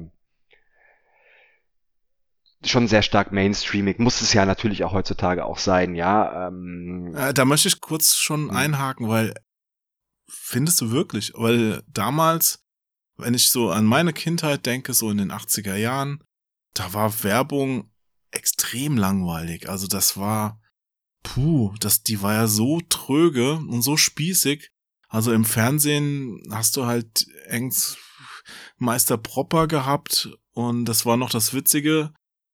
Oder die, die Tante Ariel oder wie die hieß, die dann die Wäsche dir vorgestellt hat, die so besonders weiß war. Hier in der Ariel-Forschung prüfe ich täglich, ob Ariel wirklich mehr als sauber wäscht, nämlich rein. Indem ich es gegen diese ganzen Waschmittel teste, wobei natürlich auch das von Frau Blunk dabei ist. In den Magazinen hast du bei Spieleanzeigen meistens, wenn du Glück gehabt hast, das Titelmotiv des Spiels abgebildet und ein Screenshot oder ein Text und sonst nix. Also da war, das war ja nicht alles so wie diese Wipeout-Werbung, über die wir eben gesprochen haben. Ich habe übrigens nachgeguckt, der Slogan war Extreme GeForce bei Wipeout. ah, doch, okay, interessant. Hm. ich weiß nicht, also äh, vielleicht verklärst du das gerade auch ein bisschen, dass es äh, damals so abgefahren war. Also wenn du jetzt mal den Sexismus rausnimmst, also ich meine, dass du jetzt keine Werbung mehr mit halbnackten Frauen schalten kannst, okay. Das ist gut so. Ja, finde ich auch, ja. braucht man nicht äh, bei Spielen. Nee. Aber ähm, ansonsten ist doch jetzt die ältere äh, Werbung nicht intelligenter gewesen oder spannender, oder fandst du doch? du hast jetzt gerade generelle Werbung angesprochen, ne? Also Meister Popper und sowas. Ja, halt, gut, das war 100% bei dir, ja. Da habe ich jetzt ja. vom Fernsehen geredet, weil es gab ja damals keine Spielewerbung im Fernsehen. Das kam ja erst Jahrzehnte später. Ist mit Sicherheit ist es ein Stück weit auch ähm, auch verklärt, aber wie gesagt, wir haben ja damals auch die die Sachen auch umgesetzt. Und ich habe im Rahmen meiner Dozentur, die ich da auch ähm, halte im Games Marketing, auch wo wir die ganzen uns die ganzen Spots anschauen, ja, also der von der PlayStation, ja, also von der PlayStation 1 bis heute. Und das heißt, ich habe diese ganzen Spots noch präsent, also von The Third Place von, von David Lynch, was wir gemacht haben, ja. Ähm, wie gesagt, die ganzen Kampagnen, die am Anfang äh, liefen, ja, ähm, mit äh, Fun Anyone, mit äh, dem Bambi, was dann auf die Straße rennt, ja, und dann im Prinzip, äh, anstatt dass das Bambi überfahren wird, das Auto halt irgendwie in tausend Teile zerfetzt wird, ja. Ich mochte halt diese Art Werbung sehr, sehr, äh, wirklich sehr, weil sie äh, weniger plakativ einfach nur das Spiel gezeigt hat und den Preis, sondern es war mehr, es hat mir ein, ein Gefühl, ein Image transportiert. Ja, und das fand ich persönlich sehr, sehr stark. Ja, also es ging also wirklich eher so um, um, um Image-Kampagnen und die werden heutzutage weniger, ähm, weniger stark eingesetzt, was ich persönlich sehr schade finde. Ich verstehe es aber natürlich auch, weil es ist einfach eine andere Zeit. Du kannst gewisse Sachen nicht mehr so machen, wie wie es damals der Fall war. Und ich sag mal, wenn du jetzt einfach so eine so eine große Marke auch geworden äh, bist und PlayStation ist einfach eine, eine, eine unfassbar ähm, große Marke, ähm, die ähm, alle möglichen Zielgruppen auch ja, ähm, abdeckt, kannst du solche Sachen heutzutage nicht mehr machen. Ja, das ist ähm, völlig klar. Das ist aber auch natürlich die Herausforderung an das Marketing. Wie schaffst du es dann trotzdem die Marke halt relevant und, und, und frisch zu halten, ja, auch wenn du halt dann sehr viel mehr ähm, auf, äh, auf unterschiedlichste mhm. Zielgruppen halt und deren Geschmäcker achten musst. Ja. Aber wieso ist das denn völlig klar, dass man das so nicht mehr machen kann? Muss man da so viel Rücksicht nehmen? Äh, kann man da gar kein Risiko mehr gehen? Das heißt, wenn ich einen Fehler mache, ist das viel schlimmer, als wenn ich andere Sachen fünfmal gar nicht mache, oder wie ist das? es kommt, es hat immer damit zu tun, wo bist du in diesem, diesem äh, äh, Produktlebenszyklus, Markenszyklus einfach auch. Ja, wenn du neu reinkommst in, in, in einen Bereich, dann musst du erstmal dafür sorgen, dass du wahrgenommen wirst. Ja, und du wirst am ehesten wahrgenommen, wenn du am Anfang einfach ein bisschen anders bist. Ja, also wenn da jetzt keine Ahnung, PlayStation wäre auf den Markt gekommen und es wäre im Prinzip von der Kommunikation eins zu eins das gewesen, was Nintendo macht, dann wären wir wahrscheinlich nicht so ähm, wahrgenommen worden wie, hey, wir machen das komplett anders und positionieren uns für eine ganz stark auf eine Zielgruppe. Ja, schau dir mal an, was Xbox am Anfang gemacht hat. Das war genauso, ja. Also allein dieser eine Spot, der ja in vielen Ländern auch gar nicht lief, ja, mit dem Life is too short, ja, der ja auch mittlerweile ähm, Kult geworden ist da sieht man das ja genauso. Das heißt, die waren am Anfang auch anders drauf, als die Marke heute mittlerweile positioniert ist. Da einfach, musst du, musst du so kurz erzählen, sind, musst ja. du kurz erzählen, was man da gesehen hat, weil wir sind ja nur der Podcast. Ich kann hier leider keine Spots einblenden. Ja, Life is Too Short ist ähm, einer der, ich glaube, das war einer der Launch-Spots auch für die allererste Xbox. Da hat man im Prinzip in Zeitraffer gesehen, ja, äh, wie, wie, wie ein Mensch geboren wird, ja, dann äh, fliegt er halt dann irgendwie da unten halt dann raus, ja, äh, einmal so komplett irgendwie durch die Luft äh, in einem hohen Bogen und währenddem er fliegt, wird er immer älter und älter und älter, wird dann äh, und, und ja zu einem alten alten Mann und stirbt dann letztendlich im Flug und knallt dann direkt in so einen so einen Sarg halt rein, ja. Und die Message ist halt Life is too short, play more, ja. Ähm, mhm.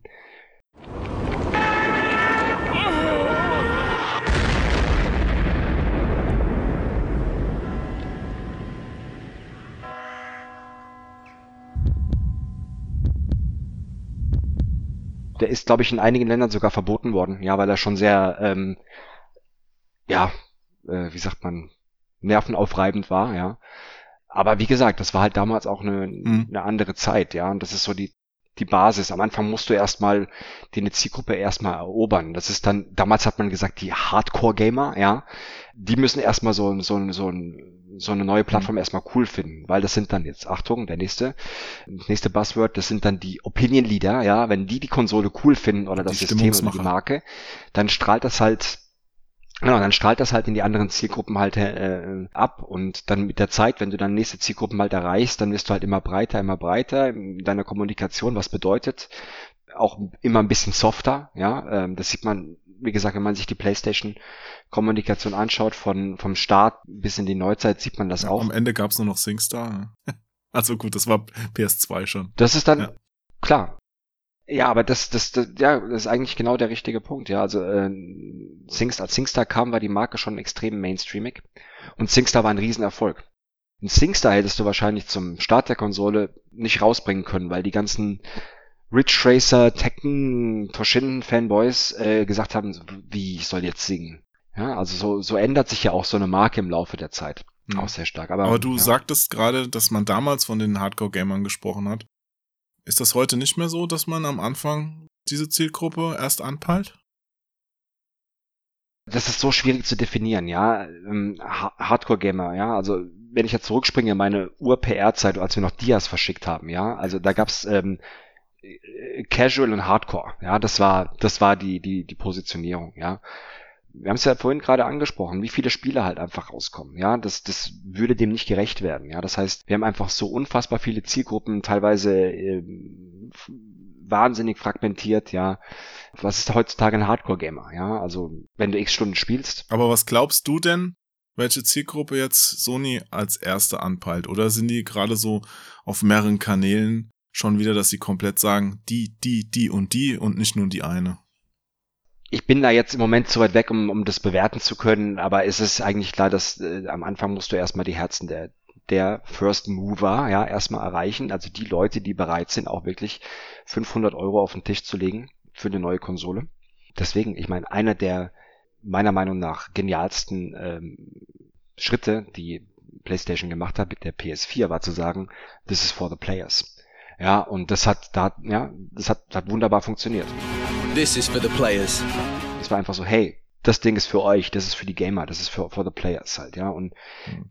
denk mal, in eine ähnliche Richtung werden sie jetzt auch wieder gehen. Wobei sie natürlich von Anfang an auch versuchen werden, möglichst viele Zielgruppen auch an äh, abzudecken. Aber gehört das denn zur Strategie von den Konsolenherstellern, dass man am Anfang solche Probleme hat, sich auch eine Konsole zu sichern, dass man jetzt quasi schon Monate bevor sie rauskommt denkt, oh nein, ich konnte sie noch nicht vorbestellen, verflixt, ich bekomme keine mehr, äh, wie, wie kriege ich jetzt meine Playstation, wie kriege ich meine Xbox? Weißt du, diese künstliche Limitierung, die du teilweise ja auch bei Spieleveröffentlichungen hast, wo dann gesagt wird, hey, wir machen nur 2000 Stück, ähm, musst jetzt vorbestellen, wenn du haben willst, egal ob du weißt, ob es was taugt oder nicht. Ja, das ist ja bei den, bei, bei Hardware ist ja keine künstliche Verknappung, sondern das ist eine, eine Frage der, der Kapazitäten, ja. Also wie viele, wie viele von den Konsolen kannst du halt produzieren hm. für ein weltweit gleichzeitiges Shipping? Also musst dir mal überlegen. Ja, das heißt, die wollen, die wollen eigentlich schon, dass jeder an Weihnachten sich das Ding, wenn er möchte, in die Wohnung holen kann. Ja, klar, also ich meine, es können halt nicht unendlich viele Geräte da produziert werden. Jetzt haben wir noch irgendwie die ganze Corona-Situation, die dem sicherlich auch nicht irgendwie äh, geholfen hat, ja, und ähm, schau mal, früher hast du eine Konsole zuerst in Japan gehabt, dann ein Jahr später in den USA, ein weiteres Jahr später in, in, in Europa, ja, da hast du halt dann entsprechend Hardware bauen können, dann natürlich halt auch. Jetzt ist es so, es muss weltweit zeitgleich am ersten Tag oder innerhalb von einer Woche halt verfügbar sein.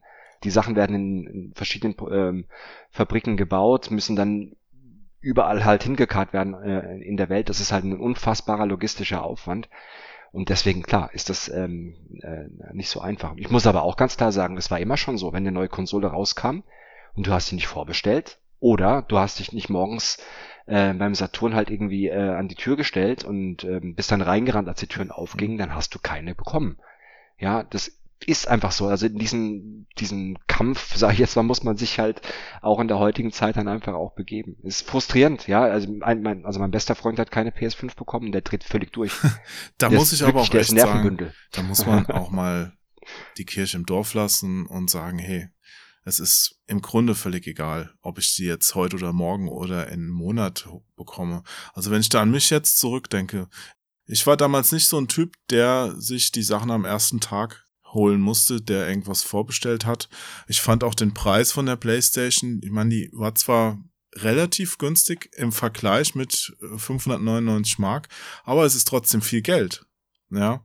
Mhm. Also später hat ja Sony auch die Konkurrenz verdammt hart unter Druck gesetzt. Also ich meine, der Preis damals zum Verkauf, der war ja schon mal für Sega, ich glaube, Sega musste da schon mal schlucken, weil ich glaube, die hatten für einen Saturn schon geplant, dass sie da ein bisschen mehr Geld für die Hardware nehmen können, weil im Grunde mussten sie da ein bisschen was drauflegen. Das kam ja auch später noch dazu bei allen Konsolenherstellern, dass man gesagt hat, okay, an der Hardware müssen wir, können wir nichts verdienen, wir verdienen an der Software, die wir da, dafür verkaufen können. Ich glaube, das hat so damals so richtig angefangen.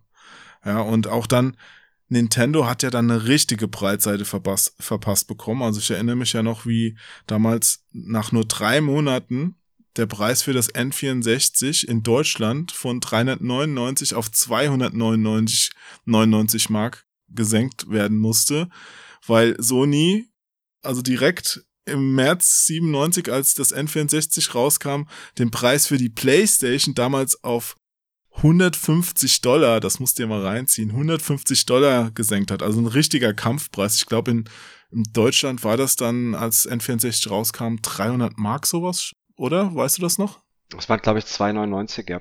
Mark. Mhm. Ja, 2,99, also 300.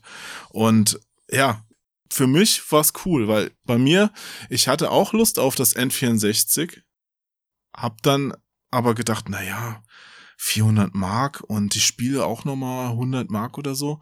Und dann war es tatsächlich so, dass ich nach diesen drei Monaten, als der Preis dann gesenkt wurde, von jemand ein gebrauchtes mit drei Spielen abkaufen konnte. Also es gab ja da äh, die coolen Spiele mit äh, Shadow of the Empire und Mario 64 und ich glaube Pilot Wings oder so oder Turok hatte ich da noch. Ja. Also ich habe es dann günstig gebraucht gekauft nach nur drei Monaten und hatte den Vorteil, dass der Normalpreis auch schon gesenkt wurde und ich deshalb auch gebraucht noch einen günstigeren bekommen habe. Und auch bei der PlayStation 1, die habe ich mir auch gebraucht irgendwo mal gekauft. Also ich habe nicht diese 600 Mark bezahlt. Mhm. Ja, das ist richtig. Ich meine, musst dir anschauen, das war natürlich damals, das war ein extremer Preiskampf gewesen. Ja, es war nämlich eben nicht so, dass ähm, PlayStation gekommen ist äh, und hat den den Markt komplett äh, überrollt. Ja, das war schon eng am Anfang, ja. Also wir hatten halt Saturn und äh, dann auch N64 und äh, gerade auch N64 hatte einen guten Start, das darf man nicht vergessen, ja. Und ähm, deswegen, das war, da ging schon ab, die Marktanteile, das hat, äh, gut, Sony hat am Ende dann irgendwie, ich glaube, wir hatten über 80 Prozent dann irgendwann, ähm, aber das hat einen Moment gedauert, um da hinzukommen auch, ja. Und da hat natürlich, ähm, da, da ging es um die Software, da ging es um, äh, um die Preise, weil letztendlich, wenn du dir anschaust, das Wichtigste bei einer Konsole ist, zumindest damals, es ändert sich ja gerade auch so ein bisschen, aber ist natürlich die sogenannte installierte Basis hochzubekommen. Ja, weil wenn du die, ja, also je mehr Geräte du da verkauft hast, die installiert sind bei äh, in den Haushalten, desto mehr mhm. Verkaufspotenzial hast du für die Spiele. Umso interessanter wird die Plattform für die Third Parties, ja, und, und umso interessanter wird die Plattform für für exklusive Entwicklungen halt auch. Ja, das heißt also. Und was ändert sich da gerade? Wir sehen da gerade einiges. Natürlich, klar, Stadia äh, ist so eine, so eine Geschichte, da geht's nicht großartig ums äh, installierte Basis, natürlich um Abos, klar, ähm, und um Reichweite, aber wir sehen beispielsweise, dass Microsoft ja eine, eine andere Strategie fährt auch. Ja, mhm. jetzt ähm, mit dem Game Pass, meinst du?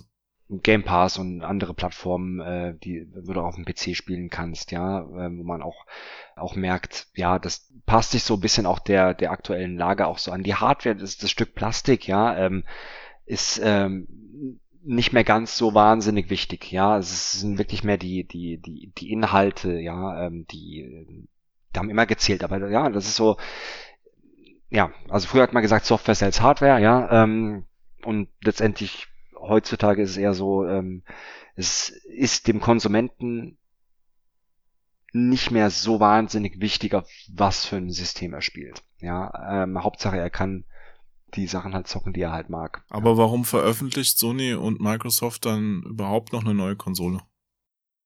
Ja. Man, dann kann ja auch Sony sagen, Ja, ja, gut, PC hat jeder, dann konzentrieren wir uns da drauf, dann kommt das nächste God of War, das sich der Stefan kauft, eben für einen PC. Klar, es hat da natürlich auch mit Geschäftsmodellen und, und, und Philosophien äh, zu tun. Ganz klar. Ja. Also letztendlich, es gibt ja immer noch die, die Leute, die sagen, okay, ich positioniere mich, ja, und bin eher PlayStation Blau als Xbox Grün oder umgekehrt halt, ja. Aber ich sag mal, es, jede Plattform hat so seine eigenen Vorteile halt auch, ja. Und ja, ja, klar. Klar, also die will man dann versuchen, die sogenannten USPs da natürlich äh, in, in, in den Vordergrund zu stellen und dann äh, die Leute auf ihre Seite zu ziehen. Ja, wenn du jetzt sagst, ich bringe jetzt alle Spiele auf dem PC halt raus, das hat dann natürlich auch wieder gewisse Nachteile, ja. Ja, sicher. Das hat damit zu tun, dass du auf, auf, auf, auf einer Plattform wie Steam oder Co., ja, wenn du dein Spiel publishst, dann äh, musst du natürlich einen Teil von deinem Gewinn natürlich abgeben. Ja, wenn du deine eigene Plattform hast, dann entsprechend nicht. Das, allein das ist ein abendfüllendes Thema. Da hast du natürlich vollkommen recht, wie bei allem, was du hier sagst. Aber sag mal, äh, wie hast du denn dann damals den Start vom N64 mitbekommen, als du bei Sony warst? Die PlayStation war da ja schon etabliert und dann kam endlich Nintendo mal aus den Pushen, die ja schon jahrelang mit dem Ultra 64 damals als Arbeitstitel eine neue Konsole angekündigt hatten und plötzlich war sie dann da. Mhm was war da bei Sony? Haben die gelacht und haben gesagt, diese Trottel von Nintendo haben wieder modulbasierte Konsolen veröffentlicht oder äh, war da Heulen und Zähneklappern, weil, oh nein, jetzt kommt der Mario 64 und äh, hüpft uns alle an die Wand oder wie war das? Mm, ja, also wenn ich mich so zurückerinnere, wir haben immer, egal was, was an, an neuen Systemen rauskam, haben wir uns immer genau angeschaut, aber natürlich ähm, jetzt ohne Angst zu haben, aber schon mit sehr, sehr viel Respekt auch, ja. Weil der Markt war damals schon sehr schnelllebig, ja. Wenn du heute äh, auf dem ersten Platz bist, heißt das noch lange nicht, dass es morgen wieder der, der Fall ist, ja. Ja, siehe Nokia. Oder äh, auch im Konsolenbereich ja. hat man natürlich einiges miterlebt, klar.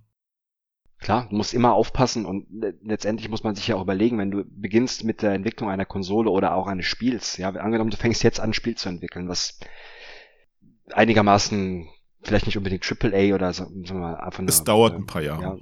Ja, A sein soll, ja, dann musst du ja im Prinzip überlegen, okay, ich fange jetzt an zu entwickeln was könnte in drei bis fünf Jahren irgendwo cool sein. Ja, du musst im Prinzip vers versuchen zu antizipieren. Ja, und genauso müssen das die Konsolenhersteller auch machen. Die bringen die Konsole jetzt raus, die ist aber schon einige Jahre in der Entwicklung. Und die müssen überlegen, was ist denn im Jahr 2020, was ist denn da äh, gefordert? Wie muss eine Konsole da aussehen? Was muss die für Features haben?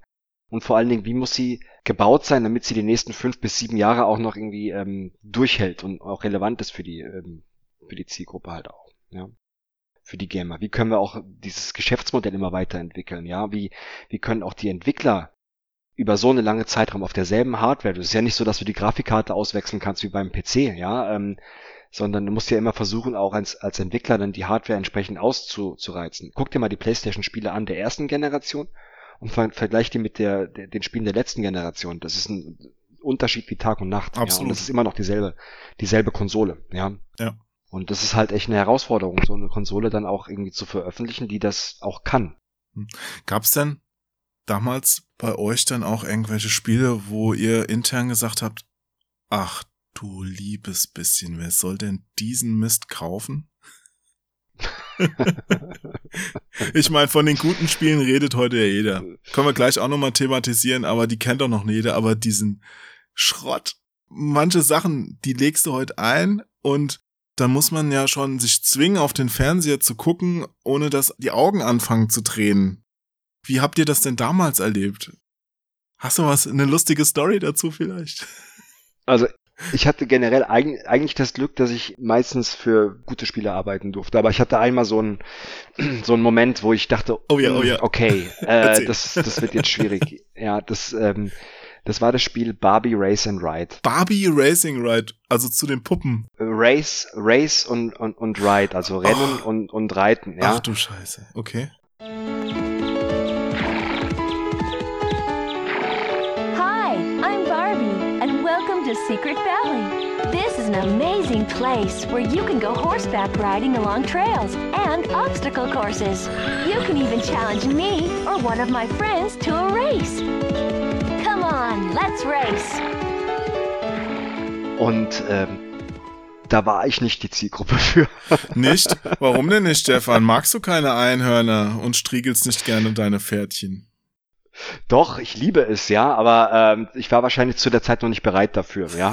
ähm, okay. Und da weiß ich noch, da hatten wir auch äh, Presskits, das waren auch so, das waren glaube ich so Puppen. Boah, was waren das? das waren so, Zeige an dieser so, Barbie-Puppe, wo dich der Onkel Stefan unsittlich. ich glaube, das waren wirklich so Puppen oder sowas. Oder irgendwelche Echt? so, ja, äh, also ja, mhm. haben wir natürlich nicht an die Games-Medien damals geschickt, sondern Och. haben dann äh, das an die Mainstream-Medien dann ähm, geschickt, weil wir gesagt haben, hm, nee, eine Maniac oder so. An die Mami-Blogger, die es damals noch nicht gab. Die werden das nicht so cool finden. Aber ich habe einen anderen äh, äh, Moment gehabt, ja. Und zwar, es gab eine Zeit, da waren die Spiele, die wir veröffentlicht haben, die wir äh, von den Amerikanern, Sony Computer Entertainment America dann, äh, hatten, die, die waren bei uns irgendwie, kamen nicht so gut an, weil einfach diese ganzen Sachen wie Baseballspiele und, und Basketballspiele, die waren alle okay, ja, mhm. aber das waren jetzt alles kein Game, wo du sagst, so, wow, dafür mache ich meinen Führerschein drei Jahre später halt. Naja, klar, in den USA wurden dafür ganze Geräte gekauft, nur damit man dann Basketball oder Metten oder sonst was genau. zocken konnte, aber in Deutschland, ja, American Football, hä? Ja, oder auch sowas wie Extreme Games, das war mhm. da drüben halt äh, riesengroß. War ein lustiges Spiel, aber ja, ähm, oder Twisted Metal, ja. Die kamen halt bei uns raus, die war, haben auch in der Spielepresse meistens so, keine Ahnung, 70, 75 Prozent irgendwie so bekommen. Also waren gute Spiele, aber waren jetzt keine Reißer. Reißer, danke, ja. Ähm, so, und dann weiß ich noch, wir hatten einmal dann ein Spiel bekommen wir haben früher diese sogenannten Gold Discs bekommen, also die quasi Beta-Versionen halt, die dann auf sogenannten Debug-Konsolen halt dann auch noch liefen. Mhm. Wirst du dich auch noch dran erinnern bestimmt? Ja, ich habe ja damals äh, bei Bumiko Laguna gejobbt und habe dann nebenbei für die auch so Evaluierungstests gemacht für Spiele, die in Japan rausgekommen sind. Ich weiß noch, ich habe tagelang J-Racing gezockt und sowas. Aber gut, anderes Thema. Aber das waren auch diese Discs, ja. Mhm. ja, genau, also diese, die, genau, Gold-Discs, die waren halt auch Gold, ja. Also die, die liefen aber auch auf meiner Playstation, ja die einen Mod-Chip hatte. Ei, ei, ja, ja, ja. Also, wenn du eine Playstation der allerersten Generation gehabt hättest, dann hättest du keinen Chip gebraucht. Hättest du einfach den Wechseltrick gemacht, ja, dann hättest du das auch zum Laufen. Ja, aber die macht ja, der Wechseltrick macht dir das Laufwerk dann irgendwann auch kaputt. Jetzt musst du den ja, Wechseltrick für die ja. Zuhörer erklären. Zuhörerinnen und sonstigen liebenswerten Mitwesen. So, damit ich das gesagt habe. Der Wechseltrick. Stefan, was ist denn der Wechseltrick? Wir hatten ja damals doch die Einteilung PAL, NTSC, ne? also Spiele, die man halt in den USA gekauft hat, die liefen auf, den, auf, den deutschen, auf den deutschen Geräten nicht man soll auch sagen, dass gewisse nicht offiziell autorisierte Spiele halt irgendwie auch da zum Laufen gebracht werden konnten. Und, und zwar gab es da einfach einen Trick. Man hat den Deckel aufgemacht von der PlayStation. Links hinten war so ein Knopf, der gedrückt wurde, wenn man den Deckel zugemacht hat. Also da war so ein, so ein, Metall, so ein, so ein Plastikstift hinten. So ein mechanischer Mechanismus. Genau, und äh, den konnte man blockieren, indem man, also wir haben immer eine, eine ähm, Büroklammer halt reingesteckt. Das heißt, äh, der Deckel war auf, Büroklammer hinten rein und das Laufwerk hat sich dann gedreht also bei offenem Deckel.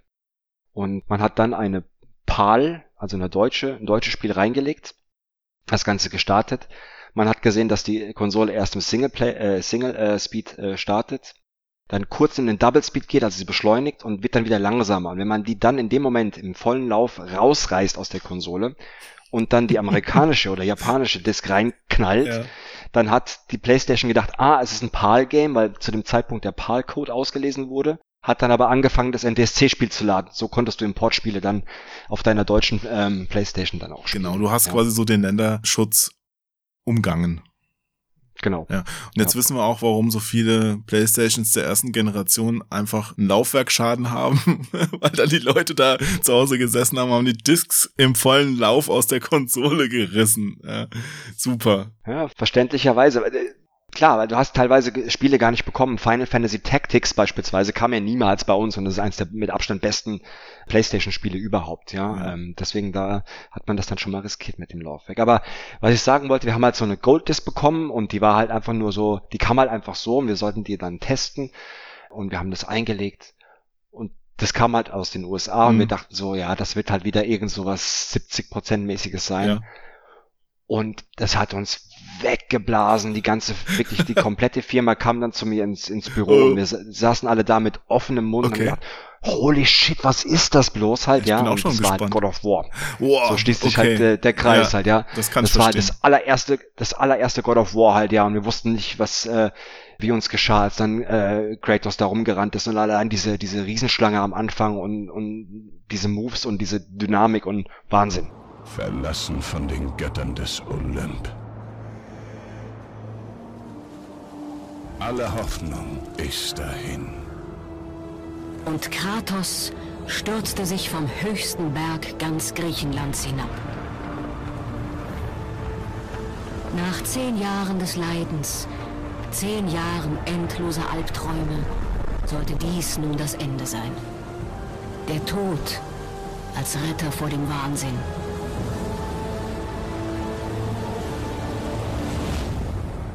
Und wie sehr hast du dich dann gefreut, als es keine USK-Freigabe bekommen hat und in Deutschland nicht veröffentlicht wurde?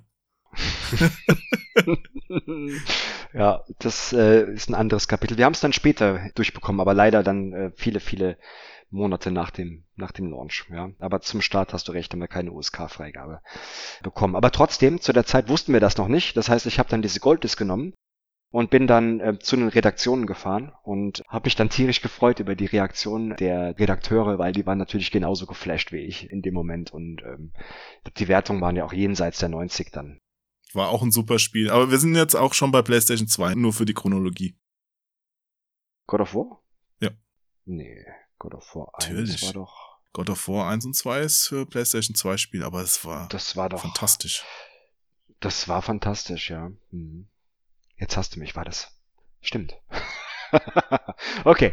Das, weißt du, jetzt sind wir so weit irgendwie außen rumgeschippert, weißt du, dass ich kurz mal die Chronologie Du, es den Augen gibt, verloren hab. alleine für die PS1 gibt's über 4000 Spiele. Du musst nicht jedes wissen, wann es wann wie rauskam. Ja. PlayStation 1, um nochmal eine Zahl in den Raum zu werfen, über 100 Millionen verkaufte Konsolen weltweit. Im Grunde hat, wenn, wenn die alle in Deutschland gekauft worden wären, hätte jeder Deutsche mindestens eine PlayStation 1 zu Hause im Wohnzimmer. Das ist schon krass, oder? Ja, ich glaube, das ist nur in Schatten gestellt worden von, von der PlayStation 2. Die ist, glaube ich, ein bisschen, bisschen drüber gekommen, über die 100 Millionen auch. Aber wo wir es vorhin schon angeschnitten haben, äh, da möchte ich gerne nochmal drauf zurückkommen. Der Mod-Chip. Es ist ja so eine ähnliche Diskussion wie damals bei den Raubkopien vom Amiga. Mit dem Mod-Chip konntest du ja nicht nur Importe spielen, es gab auch Mod-Chips, da konnte man nur Importe spielen, aber mit den meisten konnte man ja sowohl Importe als auch die kopierten Spiele zocken. Was denkst du denn, wie viel damals dieser Mod-Chip zum Erfolg der PlayStation beigetragen hat? Boah, das ist natürlich, das ist natürlich wieder das Thema, ja. Ich kenne wirklich damals ganze Horden von Jugendlichen, die kein einziges Original hatten, weil sie alle gebrannten Spiele zu Hause in der Kiste hatten, weißt du? Ja, klar. Also das, ähm, ja, das ist das Thema hatte ich schon wirklich einige Male auch, ja. Und ich sag mal, wir, wir hatten damals mit der PlayStation 1 ein absoluten Raubkopierproblem, hatten wir auch, ja. Und das ist natürlich von Unternehmensseite ähm, haben wir dann natürlich versucht, das ähm, ja, zu unterbinden. Ja, es gab ja auch verschiedene? Hardware-Revisionen. Sony hat versucht, das zu unterbinden. Für Sony war es ja natürlich, es waren zwar Raubkopien, aber die Konsolen haben sich ja trotzdem verkauft. Klar. Und nicht zu knapp. Und gerade weil man so gut Raubkopieren konnte, hat Sony auch viel mehr Konsolen verkauft als jetzt Nintendo oder so. Ja, also das müsste man sich mal gen genau genau anschauen, ob das wirklich, wie viel das gebracht hat. Wahrscheinlich hat es einiges auch natürlich gebracht. Äh, Sogenannte, damals gab es so einen einen Begriff, dieses Schulhofpiraterie, ja, ähm, Ja, das, ja. Ähm, die war natürlich ganz stark, die war auch beim Amiga damals auch sehr, sehr stark natürlich. Aber klar, ich meine, du hast es vorhin ja selber angesprochen, ja, die Hardware ist bei allen übrigens oder bei den meisten ähm, ja damals zu einem subventionierten Preis rausgekommen. Das heißt also, die Unternehmen haben da einiges dazu investiert, damit man halt gewisse Preisschwellen halt unterschreiten konnte. Und das Ziel war dabei natürlich, das ist jetzt nicht auf PlayStation bezogen, sondern generell, wie gesagt, diese, diese installierte Basis aufbauen zu können, um damit mit dem Geschäftsmodell letztendlich Software dann auch Geld zu verdienen. Wenn dann eben Raubkopien im Umlauf sind. Eine hohe installierte Basis bringt dir in dem Fall nicht so wahnsinnig viel, ja, wenn ein Großteil der Spiele dann nicht mehr gekauft wird, sondern nur noch ähm, hm. kopiert wird, ja. Und ich glaube, es gab gewisse Spiele damals, wenn ich das richtig in Erinnerung habe, da ist auf ein Originalspiel sind zehn Raubkopien gekommen. Ja, und auch wenn nicht jeder der zehn, die sich die Raubkopie äh, gezogen haben, ja, das Spiel gekauft hätten, wahrscheinlich wären es doch mehr gewesen als diese eine Person, die es dann letztendlich gekauft hat, ja. Und das war natürlich schon eine Zeit lang ein Problem. Aber wo kamen diese Zahlen her? Welche Zahlen? Dass jetzt von manchen Spielen auf ein Original zehn Kopien gekommen sind.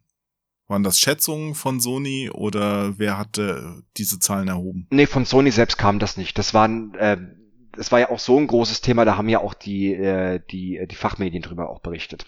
Ja. Ich glaube sogar, diese Information war sogar aus dem Fachmedium. Das ging damals um, war das Formel 1? Ich glaube, Formel 1 war das gewesen. Formel 1 war ja damals eine, eine riesen fette äh, Franchise, war ja, war ja unfassbar groß und ich glaube, ich hatte das aus irgendeinem Medium. Aber ich frage mich nicht mehr, woher. Hm, okay. Aber klar, es gab natürlich auch Institutionen, äh, ja, wie die, äh, wie hieß die Gesellschaft zur Verfolgung von Ur Urheberrechtsverletzungen, ja. GVU, äh, ja. GVU, ja. Und andere Institutionen, die sich das natürlich angeguckt haben, ja, das, äh, und das analysiert haben, aber da war ich, da war ich relativ weit weg. Mhm. Also mir kam das halt damals schon immer so ein bisschen im Trüben gefischt vor. Also was da auf den Tisch gelegt wurde, so wie du es gerade gesagt hast, ja, wir hätten zehnmal so viel verkaufen können, waren ja teilweise so Schlussfolgerungen, wo ich mir gedacht habe, ja, nee, also bei den Leuten, die ich da kenne, hätte keiner noch irgendein Spiel mehr gekauft, dann hätten sie lieber gar nicht gespielt, wenn sie dafür hätten Geld bezahlen müssen. Aber klar, ein paar mehr wären sicher gewesen, aber es waren nie diese Ausmaße, die da an die Wand geworfen wurden. Ne? Ja. Fand ah. ich. Ja, aber wie gesagt, da gibt's je nachdem, da gibt's unterschiedliche ähm, Analysen und, und Erhebungen zu, zu der Zeit. Fakt ist aber auf jeden Fall, eine Raubkopie ist halt immer, also ob, ob, ob du mehr Geräte verkaufst oder nicht, ja, ähm, es ist immer erstmal etwas, was sehr, sehr schlecht ist, weil die Entwicklung des Spiels ist halt einfach sehr, sehr teuer halt, ja. Es, es dauert sehr lange, bis, bis so ein Spiel halt letztendlich im Regal steht, ja die Firmen gehen auch ein gewisses Risiko natürlich halt auch damit ein, ja, und ja, da ist äh, IP mit drin, ja, da ist viel, viel, ähm, na, jetzt fällt mir gerade das Wort nicht ein, äh, Intellectual Property, ja, IP, ja, also ähm, ja, Ach so, das deutsche Wort dafür. Ja, ja. Jetzt gar nicht, aber weißt du, was ich meine halt. Ja, also wie gesagt, da ist, ja, genau. da, ist, da ist sehr, sehr viel auch, ähm, äh, auch reingeflossen. Natürlich äh, ist ja nicht das Spiel, dass du halt dann, dann kaufst und du, du kaufst ja nicht einfach die, den Datenträger, sondern du kaufst letztendlich ein Stück der Entwicklung oder die Entwicklung letztendlich halt auch, ja, die Idee und, und finanzierst das Studio und jede Raubkopie ist dann natürlich ein, ein, ein Problem, ganz klar. Ja. Hm. Das heißt, wenn es möglich gewesen wäre, hätte Sony damals die Mod-Chips am liebsten komplett verbannt aus dem Handel oder? Ja, also ich war jetzt nie in der Position, wo wir das hätten äh, entscheiden können oder auch diskutiert können. Das, das war dann äh, letztendlich ist das auf höherer Ebene dann auch passiert, aber ich, klar, das war natürlich ein, hm. ein, ein Problem. Also ich weiß nicht, ob unser der Vorteil, ja, ob, ob, ob unser unser Management dann wirklich gesagt hätte, ja, wir drücken den Knopf. Ich denke schon, dass es getan hätten, weil das war schon mhm. ein Problem zeitweise, ja. Der Vorteil war ja, dass du dich da auch mit so einem Chip ein Stück weit unabhängig von Entscheidungen von Firmen machen konntest. Also es gab ja auch genug Spiele damals noch, die jetzt nur in Japan oder nur in USA erschienen sind und gar nicht nach Deutschland kamen. Und das waren auch nicht die schlechtesten Spiele. Also es ist nicht so wie heute, dass du so in einer vorteilhaften Position bist, dass weltweit im Grunde alles gleichzeitig und gleich veröffentlicht würde. Nein, also wenn du ein Freund gewisser Genres warst, ich sag jetzt nur mal 2D-Shooter, die sind halt für die PlayStation nur in Japan erschienen. Da ist nur ein geringer Teil überhaupt nach Deutschland gekommen. Und dann hat es auch noch das Problem, dass die ja hierzulande nur in 50 Hertz liefen mhm. und meistens nicht so gut angepasst waren, dass man die Geschwindigkeit dann auch angepasst hat. Also ich weiß, ich glaube 17 Prozent macht das aus, dass Spiele dann als PAL-Spiel langsamer laufen mhm. und auch noch Balken haben im schlimmsten Fall, oben und unten. Und man muss es einfach sagen, auch für die Leute, die jetzt hier gerade heute nur noch PAL PlayStation-Spiele sammeln, die sind technisch einfach schlechter als die NTSC-Spiele, die im Ausland rausgekommen sind in Japan und USA. Und deswegen ist es verwunderlich, dass trotzdem oft die PAL-Spiele inzwischen teurer gehandelt werden bei den Sammlern als die japanischen Originale, die nicht nur hübscher aussehen in den meisten Fällen, sondern auch technisch einfach viel cooler zum Zocken sind. Ja, mhm, ja definitiv. Also klar, ich habe selber also einen Großteil meiner Spiele damals importiert auch, ja. Zum einen, mhm. weil ich sie früher spielen wollte, aber zum anderen halt auch, weil das, was du gerade angesprochen hast. Ich habe zu der Zeit damals unfassbar gerne JRPGs gezockt. Ja, also äh, Ark mhm. the Lad, ja, oder halt ähm, Wild Arms oder Final Fantasy Tactics, die sind bei uns gar nicht erschienen. Ja, das heißt, ich wollte die unbedingt halt haben. Ja, die habe ich mir natürlich ähm, importiert. Parasite Eve, ich glaube, das kam niemals bei uns offiziell raus. Oder kam das irgendwann später? Bin mir nicht sicher.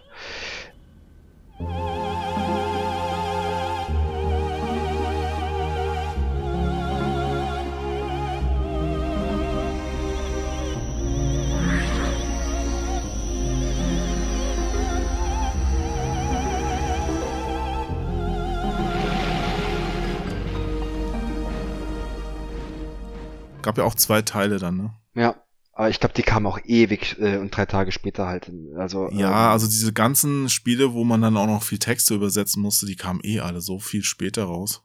Ja. Und die wollte ich halt auf jeden Fall auch ähm, auch dann äh, dann haben. Ja, die habe ich mir dann auch importiert. Ja, das war aber nie ein Problem großartig. Ja, also wenn man sich irgendwie Sachen importiert hat als als Fan, ja, wir hatten ja damals noch so so so richtig geile Videospielläden, wo du halt dann auch wirklich neue Sachen entdeckt hast. Wir hatten bei uns da in der Ecke einen Laden namens Hackepuck, ja. Oh, sagt mir sogar was. Sagt dir was, ja, in, in Offenbach auch. Ich glaube, da war ich mal drin. Ich bin ja auch in der Gegend da aufgewachsen und habe auch äh, in Frankfurt ja gearbeitet und da bin ich auch mal ein bisschen rumgefahren. Ich meine, im Hackepuck war ich auch mal drin. Genau, der, der Hackepuck, der bist du dann so rein und dann in so eine Treppe halt runter. Neo Geo habe ich mir da mal was gekauft. Ah ja. Ich glaube, ich habe cool. mir da mal was fürs Neo Geo. Oder der hatte auch Neo Geo. Der hatte alles Mögliche halt, Neo Geo und alle möglichen Japano-Sachen, ja. Ähm, ja. Oh, da hatte ich übrigens mal de, einer meiner, meiner größten Videospielerfolge aller Zeiten, ja. Das muss ich kurz erzählen.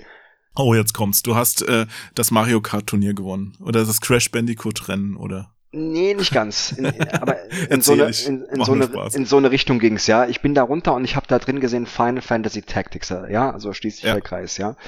Und ähm, der, der wollte wirklich 180 Mark dafür haben. Ja.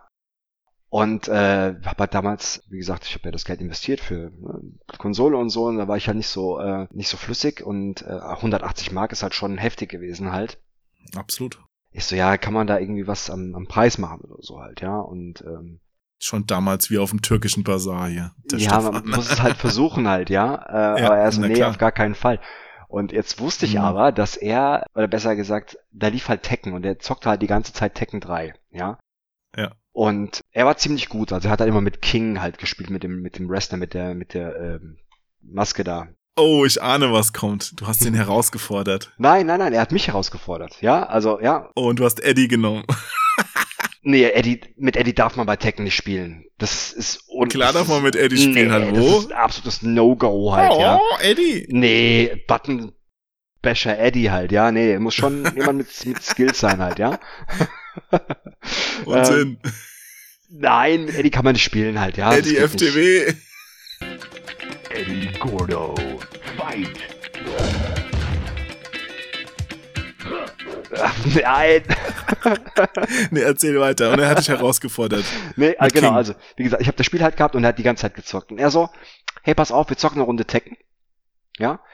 Wenn du gewinnst, mhm. kriegst du es für 50 Mark billiger. Wenn ich gewinne, okay. dann zahlst du mir 50 Mark mehr. Oh, das ist natürlich schon ein Einsatz, ne? Ja. Oh, ich so, alles klar halt. Was er nicht wusste, war, dass ich relativ gut damals war in Tekken, vor allen Dingen mit Lay, ja? Ja. So. Und wir haben halt dann gespielt. Boah, da steigt der Adrenalinspiegel, oder? Ey, pff, bis zum, bis zum, bis zum Hals halt, ja, ähm, ähm, bis zum Kopf. Und ich habe gewonnen, knapp. Ja, also ich habe knapp gewonnen okay. und er hat sich mega aufgeregt. Ja, ist, der ist komplett ausgeflippt halt, ja. So, äh, ja, und jetzt machen wir noch eins und jetzt alles oder nichts. Okay, so wenn du, äh, genau. wenn, wenn du gewinnst, kriegst du es umsonst. Ja. Oh, ja. ja. Wenn ich gewinne, zahlst du Doppelte. Ja, also nochmal krass heftiger Einsatz, ja, und so, ja. Das ist auch echt ein harter Einsatz. Ich meine, hättest so, du oh. überhaupt diese 320 Mark, äh, 60 Mark dann überhaupt gehabt? Ich hätte es auf, Ich hätte es auf Kombi machen müssen, ja. jetzt ab, jetzt ab, äh, abstottern müssen halt, ja. Aber ja, ich meine, ähm, klar, ich hätte es dann natürlich bezahlt, ja. Aber äh, erstmal so, oh shit, machst du das? Und der war echt gut mit, mit King, ja. So, und mittlerweile hat sich aber echt so eine, so eine kleine Menschentraube halt dann darum halt so entwickelt halt, ja. Also, ähm, also er hätte auch keinen Rückzieher machen können. er hätte, das war, der war aber mega angepisst halt, weil die, weil die Runde halt so, so knapp war, ja. Und dann so, okay, dann haben wir halt dann gebettelt und es war wirklich. Und dann hast du endlich Eddie genommen. Eddie Gordo, fight! Nee, er ist bei seinem King geblieben und ich bin bei meinem Lay geblieben halt, ja. Und ähm, das war, das war eine Schlacht, die ersten zwei Runden. Aber das Krasse war, und ich habe selber nicht glauben können, in der letzten Runde habe ich ihn Perfect platt gemacht. You win. oh, wie hast du denn das geschafft? Keine Ahnung, ich weiß es nicht. Er war wirklich gut, ja. Also irgendwie war er dann nervös, keine Ahnung halt, ja. Und der wirklich, der hat den Controller einmal komplett durch den Laden geschmissen. So, nimm das Scheißspiel und verpiss dich aus meinem Laden. Und ich so, danke. Und komm nie wieder. Warst Ja, du danach nochmal da oder? Ja, aber nach ein paar Monaten. Ich muss erst mal warten, bis der Gras über die Sache gewachsen ist halt, ja. Nach der ja. Gesichtsoperation und der Mütze, die du immer so ganz tief in die Stirn gezogen hast. Ne? Ja, genau. Ja, aber nee, das ist mir, das war, das war, das war ein schöner ähm, äh, Win-Moment, ja. Nicht schlecht, Herr Specht. ja. Das war, das war schon fast E-Sports, ja. Das war schon E-Sports. Also, ich finde, das war super klasse. Ja. Danke. Ich auch. Oh Mann, deine Anekdoten, ich liebe sie. Hast du noch eine? Komm, erzähl noch mal eine Anekdote aus der Playstation-Zeit. Was ist Oh da noch je. passiert? Ach so, oder ist, ist noch irgendein Spiel rausgekommen, äh, nicht rausgekommen, das du mal gesehen hast? Oder so, so krasses Zeug, wo du jetzt sagen wirst, oh, Wahnsinn und das haben wir nicht veröffentlicht oder irgendwelche Sachen, Features, die dann später nicht mehr aufgetaucht sind, so Geheimnisse. Erzähl aus dem Nähkästchen, komm. Boah, weißt du, so auf den äh, Knopfdruck, ja, ist jetzt, muss ich äh, überlegen. Du, äh, wir machen jetzt einfach eine lange Pause, schneid das alles raus und dann. nee, komm schon, du hast doch bestimmt noch was. Du willst es nur nicht sagen. Ja, Ich meine, wir haben generell haben wir damals ja alle, die ganze Industrie, wir haben ja Probleme gehabt mit äh, mit äh, rotem Blut und so, ja. Also ähm, Pixelblut. Pixelblut, ja. Das haben da schon einige Spiele gehabt, wo ich sage, die, die haben wir dann natürlich dann auf den Markt bringen müssen, ja, in einer, in einer Form, die halt dann verändert war. Also Nightmare Creatures, was ein cooles Game war. Weiß nicht, ob dir das noch was sagt. Ähm, Ja, gibt's auch zwei PlayStation 1 Teile. And should no one stop him, this city will be consumed by a horde of nightmare creatures.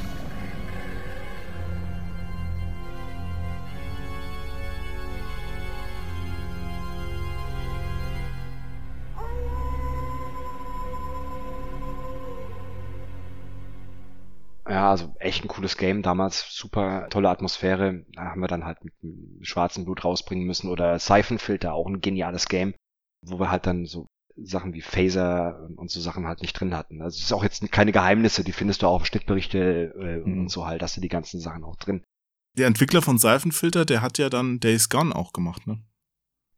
Ah, das weiß ich gar nicht. Aber ja, Days Gone war, glaube ich, Band, ne? Ist Band Studios, Sony Band, bin mir gerade nicht sicher. Aber kann sein, ja. War, war so ein netter Mensch, der hier auch in Berlin mal das Spiel vorgestellt hat. Ja. Ah, okay. Ja. Also Seifenfilter war auf alle Fälle auch äh, eins der Top-Highlights, ja. Mhm. Wurden diese Änderungen dann intern vorgenommen oder gab's dann so Listen, die an Entwickler zurückgeschickt wurden? Äh, Wie lief das dann ab?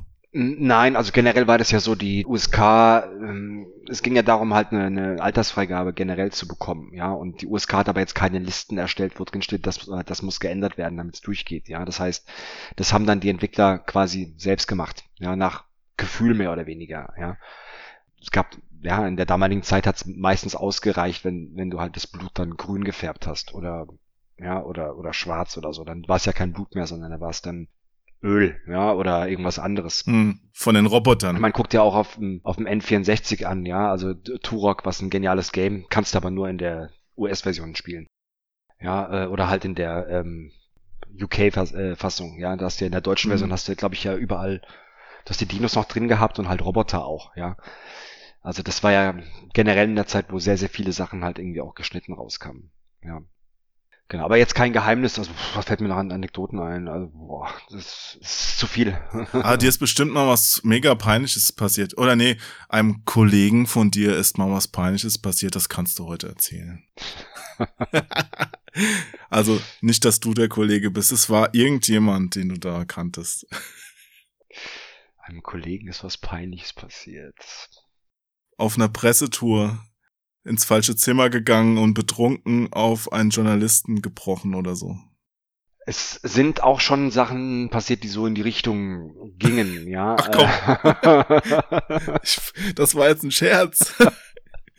Erzähl, Verdammt. Stefan. Nein, nein, nein, nein. Wir waren alle, wir waren immer, äh, äh, immer brav natürlich halt, ja, haben unseren Job gemacht, ja. Äh, nee, mhm. aber es gab wirklich eine Sache, da, ähm, da war, ähm, da habe ich sehr geschwitzt. Und zwar, wir haben damals bei neuen Konsolen, wir haben die ja nicht einfach so rausgeschickt an die, an die Redaktion. Also ich habe damals noch PR halt auch gemacht und die PlayStation 2 sollte veröffentlicht werden. Hm. Das ist übrigens heute auch noch so, dass da sehr hohe Restriktionen sind, ja, und man vorher seine Mutter verpfänden muss. Ja. NDA und Co., ja, klar. Mhm. Aber heute werden sie zumindest verschickt. Damals war es so, wir haben ein Gerät gehabt, eine einzige PS2 Debug in ganz Deutschland. Und ich bin dann auf Redaktionstour gegangen. Das heißt, ich bin halt durch Deutschland gefahren und habe halt jede Redaktion halt dann persönlich besucht mit der einzigen PS2 Debug, die es überhaupt gibt. und mhm. haben dann da die, die Launch-Spiele, ich glaube, das war Ridge Racer, Fantavision und ich glaube, es war Tekken. Tekken Tag Tournament, glaube ich, war das. Und dann saß ich relativ lang in München fest, weil ich glaube, das war sogar die Videogames. Ähm, Ach, die gute alte Videogames. Ja, 2000 eingestellt oder 2001. Videogames war das, glaube ich. Oder ich war generell waren ja in München super viele Redaktionen ja auch damals mhm. und ähm, die Kollegen haben halt dann die die ganzen Bilder halt gescreenshottet, ja, über den guten alten Grabber halt, ja. Und ja. das hat halt relativ lang gedauert, weshalb ich dann meinen Zug verpasst habe und bin dann in Würzburg gestrandet auf dem Bahnhof und habe dann auf dem Bahnhof äh, übernachten müssen in der in der Halle. Und wer den Bahnhof in Würzburg kennt, weiß, da gibt es nichts. Das McDonald's, das da ist, hatte wahrscheinlich auch schon zu. und du es war komplett alles zu und es waren komische ja. Leute da unterwegs, ja. Und ich saß ja. da ganz alleine mit einer PS2 Debug-Konsole. Millionenschweren halt, ja. Konsole, ja. Und hab nicht geschlafen und war super nervös und ja, äh, hab's dann aber irgendwie geschafft, diese Nacht halt zu, zu überleben. Und äh, aber ich meine, ja, das, äh, ich hätte sehr viel Ärger bekommen, wenn die verschwunden wäre. ja. Ja, heute wärst du so abgebrüht, dass du einfach dir ein Taxi ins Fünf-Sterne-Hotel nimmst und dann da einfach mal eine Nacht übernachtest. Ich hatte aber bei der PS3 hatte ich ein ähnliches Erlebnis, aber das war wiederum cool. Und zwar war das am Flughafen gewesen. Und ich hatte die PS3 Debug dabei und war auch wieder äh, unterwegs äh, auf Redaktionstour. Und dann legst ja deine ganzen Taschen und sowas halt alles in diesen Scanner, dann wird das Ding halt gescannt. Und die Konsole wurde halt dann erkannt, ja, und der, äh, Zollbeamte meinte dann so, machen Sie mal auf, was ist das denn? Ich so, ja, äh, ja. darf ich jetzt nicht so offen zeigen halt, ja, ähm, das ist eine PlayStation 3 Prototyp. Ja. Äh, PlayStation, das ist doch dieses Raketenlenksystem. genau, zum Glück hat, War doch auch zum, Glück hat so, der ne? die Story nicht, ja dann so, ja, ähm, die, die, die können sie jetzt nicht mitnehmen, dies, ja, also wir wissen nicht, was es für ein Gerät, das müssen sie einchecken, ja. Ich so, nee, ich kann die nicht einchecken. So, ja, wieso können sie nicht einchecken? Ich, ich darf nicht. Und ich darf, ich darf sie nicht hergeben halt, ja. Und ich dann halt ja. mit ihm diskutiert und dann kam halt dann wirklich so auch so zwei, zwei Polizisten, die wurden dann halt rangerufen, ja. Mhm. Welcher Flughafen war das? Äh, das war Frankfurt, ja. Frankfurt. Und ja. äh, dann musste ich das Gerät halt dann zeigen und musste es anschließen, musste zeigen, dass es wirklich ein Gerät ist und keine, keine, ja, ähm, nichts Explosives und sowas, ja. Und dann durfte ich halt dann mitfliegen, ja. Und das Coole war, der eine mhm. Polizist, der wusste halt, was es ist und ist halt total abgegangen. Also, wow, Wahnsinn, ja. Äh, und dann hat er, glaube ich, beschlagnahmt. ja. Wir, wir haben dann extra noch einen Fernseher halt angekarrt und wir haben dann eine Runde irgendwie dann auch mal äh, was gespielt ich hatte zum Glück noch Zeit mit dem Flug, äh, mit dem Flieger. Ich wollte gerade fragen, wie viele Stunden vor deinem Flug warst du denn ich, da? Das ist, klingt ja so, als ob das ewig Also es wurde schon ein bisschen knapper dann, aber wir haben es dann noch alles geschafft. Aber auf alle Fälle war das irgendwie ganz lustig und dann, dann durften wir dann auch mit der mit der Kiste fliegen. Dann zurück war dann kein Problem. Ja. In Berlin wurden wir dann einfach dann äh, durchgewunken, ja. Dann hätten sie dich auch mit Polizeieskorte zum Gate bringen können. das wäre natürlich geil gewesen, ja. aufs Rollfeld. Ja, nee, es hat einen Moment länger gedauert. Wir mussten den Endboss, äh, den, äh, also da mussten wir noch was ausprobieren. ja. Genau. Nicht schlecht, ja. Stefan. Ich sehe schon, wir müssen noch mal einen Podcast über die PlayStation 2 und 3 machen. Aber das wäre dann noch mal ein neues Thema. Wir sind jetzt langsam schon am Ende angekommen. Schade. So schnell. Tja, so weit ist es schon. So schnell ging's. Aber dennoch, äh, so am Schluss würde ich gerne noch mal erfragen, was denn so deine Lieblingsspiele für die Konsole waren. Für die PlayStation 1. Für die 1, ja. Da gab's wirklich viele. Ähm, also Final Fantasy VII war das ultimative Brett damals, ja, als es äh, rauskam. Also es war wirklich prägend. Bis ich diese scheiß Weapons da am Ende irgendwie besiegt habe, hat's Monate gedauert halt, ja. Das werde ich nie vergessen mit hm. dem, mit dem äh, Chocobo züchten und der Pekanuss und das. ich, egal, anderes Thema. Ähm, Hast du auch geweint, als deine Freundin starb und so, oder?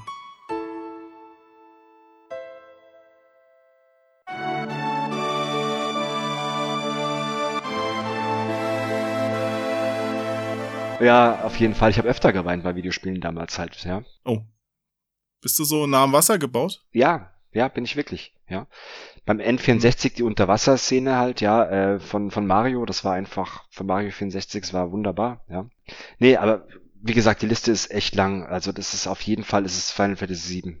Ich habe hier noch ein paar Spiele aufgeschrieben. Ich bin mal gespannt, ob du eins davon nennst. Sag ruhig noch mal ein paar. Genau, Final Fantasy VII, Final Fantasy Tactics, Ridge Racer, Wipeout 2097, sowieso halt, ja, was, was, was für ein krasses hm, Game. Ja, super Spiel. Ja. Resident Evil, klar, die Hunde springen durch die Scheibe, oh mein Gott, Wahnsinn halt, ja, also. Ja.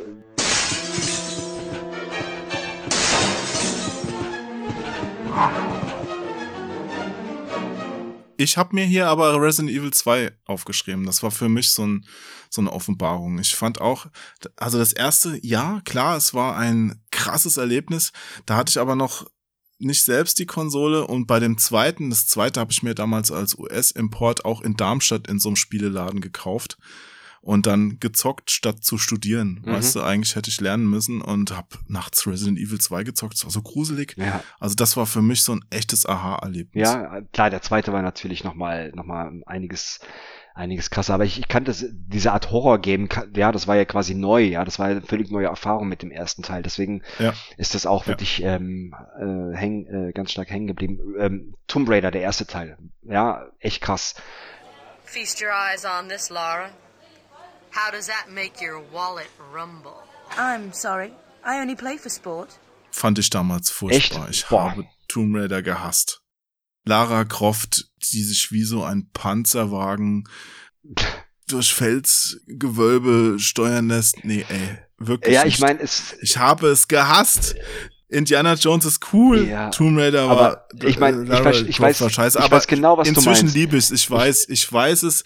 Die späteren Teile, ich liebe sie. Ich finde Tomb Raider inzwischen großartig. Ich weiß genau, was du meinst. Du musstest beim ersten Teil musstest du pixelgenau abspringen halt, um um äh, weiterzukommen. Du hast teilweise vor lauter Clipping-Fehlern und, und Riesenpixeln teilweise nicht gesehen, wo du hin musst, ja. Die Kameraführung war so schlimm. Ich bin 100% bei dir. Trotzdem war es irgendwie ein neues Erlebnis irgendwo halt, ja, was ich in dieser Art nicht kannte. Deswegen fand ich das, habe ich das jetzt auch genannt, ja. Ähm, was habe ich noch? Discworld fand ich unfassbar geil. Point-and-Click-Adventure halt vom Psygnosis halt, ja. Ähm, mega cool. In einer Dimension aus zweiter Hand. In einer Ebene, die niemals hätte fliegen dürfen. Irgendwo in den Tiefen von Ankh-Morpork wird ein finsterer Plan geschmiedet. Psygnosis war eh ein super Entwickler damals. Schlauer Move von Nintendo, das, äh, von Nintendo, von Sony, dass sie sich die einverleibt haben. Ja. Meine, allein die Formel 1 Spiele, die da vom Psygnosis dann rauskamen und so, großartig. Absolut. Also einer meiner absoluten Lieblingsentwickler. Ich finde auch das Logo bis heute total geil, diese, diese böse guckende ähm, Eule. Und muss dazu sagen, als wir damals ja. in Frankfurt halt äh, bei, bei Sony äh, gestartet haben, da gab es ja Psygnosis noch und ja. Sony war auf der rechten Seite im Eurohaus in Frankfurt, ja, und äh, Psygnosis war auf der linken Seite. Das heißt, wir haben auch wirklich damals zusammengearbeitet. Ach, dann kennst du Ingo auch noch, Ingo Zaborowski. Natürlich, klar. Ja. Das war ja auch ein super Typ, der hat ja damals da bei Psygnosis Psychnosis PR dann auch gemacht.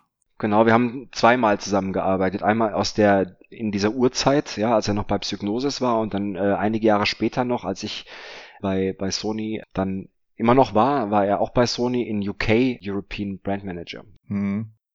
Der kam ja von der Maniac, ja. war auch bei der Videogames, ich glaube schon am Anfang. Ja, ich glaube auch. Und also dann äh, Gründungsmitglied ja. von der Maniac und dann ist er zu Psygnosis gewechselt. Ich werde das generell nie vergessen halt, ja. Es waren ja auch damals so ähm, viele, viele Redakteure, ja, von den Spielemagazinen, die ich gelesen, äh, konsumiert habe, schon fast verschlungen habe, ja, waren ja schon so, das waren so meine Influencer damals. Ja, das ja, waren so meine, meine Helden. Ja. Meine auch. Und ja, und als ich dann in die Branche gekommen bin, in die PR, ja, und ich habe zum ersten Mal halt irgendwie mit einem mit einem Ingo halt, ja, oder halt ähm, äh, ja, es sind einfach viel zu viele halt, ja, also die ich da kennengelernt habe halt, ja, in, in Heinrich Lennart, ja, und, und Winnie Forster ja, und so weiter. Das war ja dann so irgendwann halt, mein ja. Chef, der Heinrich. Ja. der ja. ist ja dann auch zu dem Verlag, wo ich gearbeitet habe, gewechselt, ja. Und, ja. Nee, aber Ingo kannte ich tatsächlich schon vorher, weil das war nämlich der große Bruder vom Klassenkamerad und ich habe bei ihm zum ersten Mal ah, Neo Geo gezockt. Ja. Ah, okay, ja. Wirklich schade, dass er schon tot ist. Ja, sehr schade, sehr schade. Hat mich auch sehr umgehauen damals. Ja, die, mich auch. Die Meldung, ja. Hm, das war so mein erster Branchenkontakt quasi. mhm. Ja. Ja. Ja, äh, wie sind wir da jetzt? Ja, Psygnosis, genau. Ja, also. Spiele sind wir noch. Spiele, ja. Äh, genau, was, was habe ich noch? Boah, das ist echt viel. Äh, Wild Arms, wenn ihr das was sagt, bisschen nischiger. Ja, ähm, ich war nicht so der Rollenspiel-Fan. Habe ich halt, ich habe halt viele Rollenspiele halt damals ähm, damals so gezockt. Ähm, Geht das als Rollenspiel durch oder ist es mehr so Action-Adventure? Wild Arms? Ja. Mm, schon. Schon, ja doch. Also schon hm. eher ein Rollenspiel, ja, genau. Da weiß ich auch, dass ich nachts, weil ich war völlig verzweifelt teilweise halt. Wie gesagt, es gab kein, kein YouTube oder sowas halt, ja. Wir haben nachts mit meinem besten Kumpel, ja, haben wir in USA angerufen, in deren Games Hotline, wirklich unterste ähm, äh, Englisch-Skills, ja, äh, und haben versucht, ja. da irgendwie dann Hilfe zu bekommen, weil wir so verzweifelt waren halt, ja. Dann wusste ich dann auch mal, wie es auf der anderen Seite ist, ja. Ja, so ähm, ist das damals, liebe Zuhörerinnen, Zuhörer und sonstigen äh, Mitanhörer, als es noch kein Internet gab. Ja, in dem es war, Umfang. Es war düster. Ja. Entweder einen Monat auf die Zeitschrift warten und hoffen, dass da ein Tipp drin steht, oder mit schlimmen Englisch-Skills in USA bei der Hotline anrufen. Genau.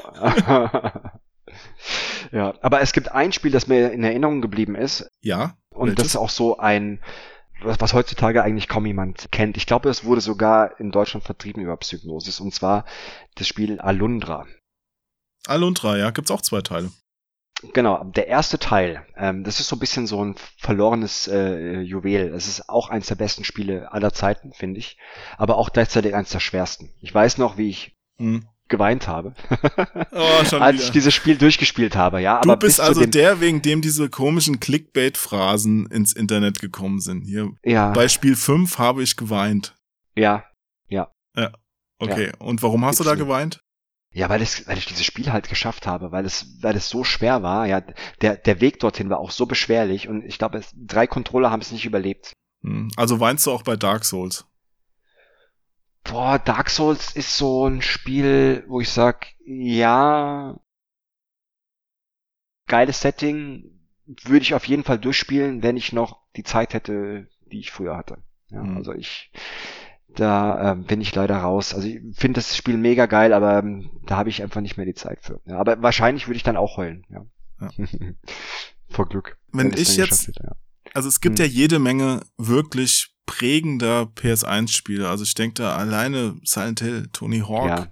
Ja. Ich auch so Sachen, gut, auch nur in einer bestimmten Zielgruppe bekannt, aber A-Type Delta und sowas. Mhm. Geiles, geiles Zeug einfach. Absolut. Aber ein. Kennst du Einhänder?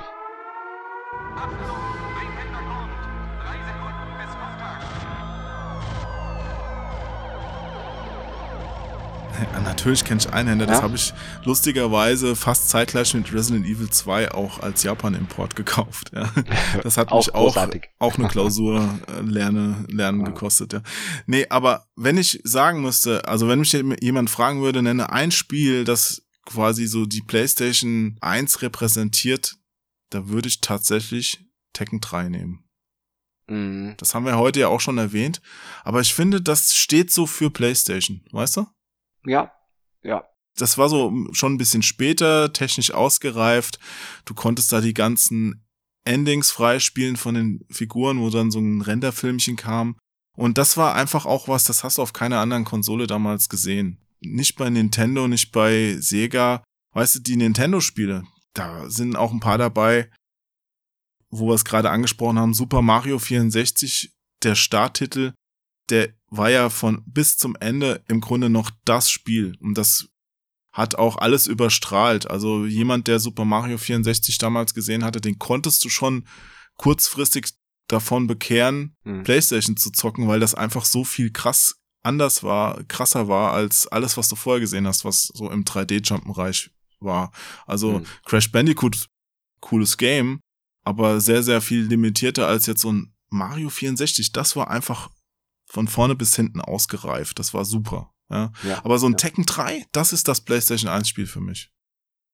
Ja, also ist auf alle Fälle, also ich kann nicht sagen, dass es, also für mich jetzt das, das eine Spiel gibt, wo ich sage, das ist für mich definiert die Playstation, aber Nein, Tekken natürlich. ist auf jeden Fall, ich sag mal, bei den ganz, ganz oben mit dabei. Ja, wir haben, was haben wir da Zeit reingesteckt, ja, um, um Ten-Hit-Kombos zu lernen und, und dann, wir hatten auch eine Clique, weißt du, die haben alle auf einem extrem hohen Niveau auch gespielt, ja. Und wenn einer irgendwie besser war, dann haben die anderen halt trainiert wie die Wahnsinnigen um dann wieder mit äh, ja, halten zu können halt, ja. Und ja, du hast recht. Also das war wirklich so, da sind wir auch alle zusammengekommen. Mal äh, beim beim Daniel oder beim Kiki oder beim Mike, ja, das waren so die waren so die die anderen Zockerkollegen damals, ja, und dann haben wir oh. Und dann haben wir halt Tekken gespielt. Ja, also ja, Tekken auf jeden Fall ganz ganz vorne mit dabei, definitiv, ja, bin ich bin mhm. ich bei dir. Ja. Ist auch der beste Teil der Serie bis heute denke ich. Ja. Und sieht immer noch cool aus. Mhm. Sieht immer noch gut aus. Also für ein PlayStation 1 Spiel muss man ja leider sagen, dass die PlayStation ja. 1 ja leider sehr schlecht gealtert ist. Ja, also viele. Ich schön, dass du es ansprichst, aber es stimmt, ja. Also viele PlayStation 1 Spiele uh. schauen einfach nicht mehr geil aus, wohingegen du die Super Nintendo Sachen immer noch gut zocken kannst, ja. Mhm. Deswegen müssen wir ja. auch Konami dankbar sein, sehr, sehr dankbar, dass sie noch ein Castlevania Symphony of the Night für die PlayStation 1 veröffentlicht haben, weil das sieht auch immer noch fantastisch aus.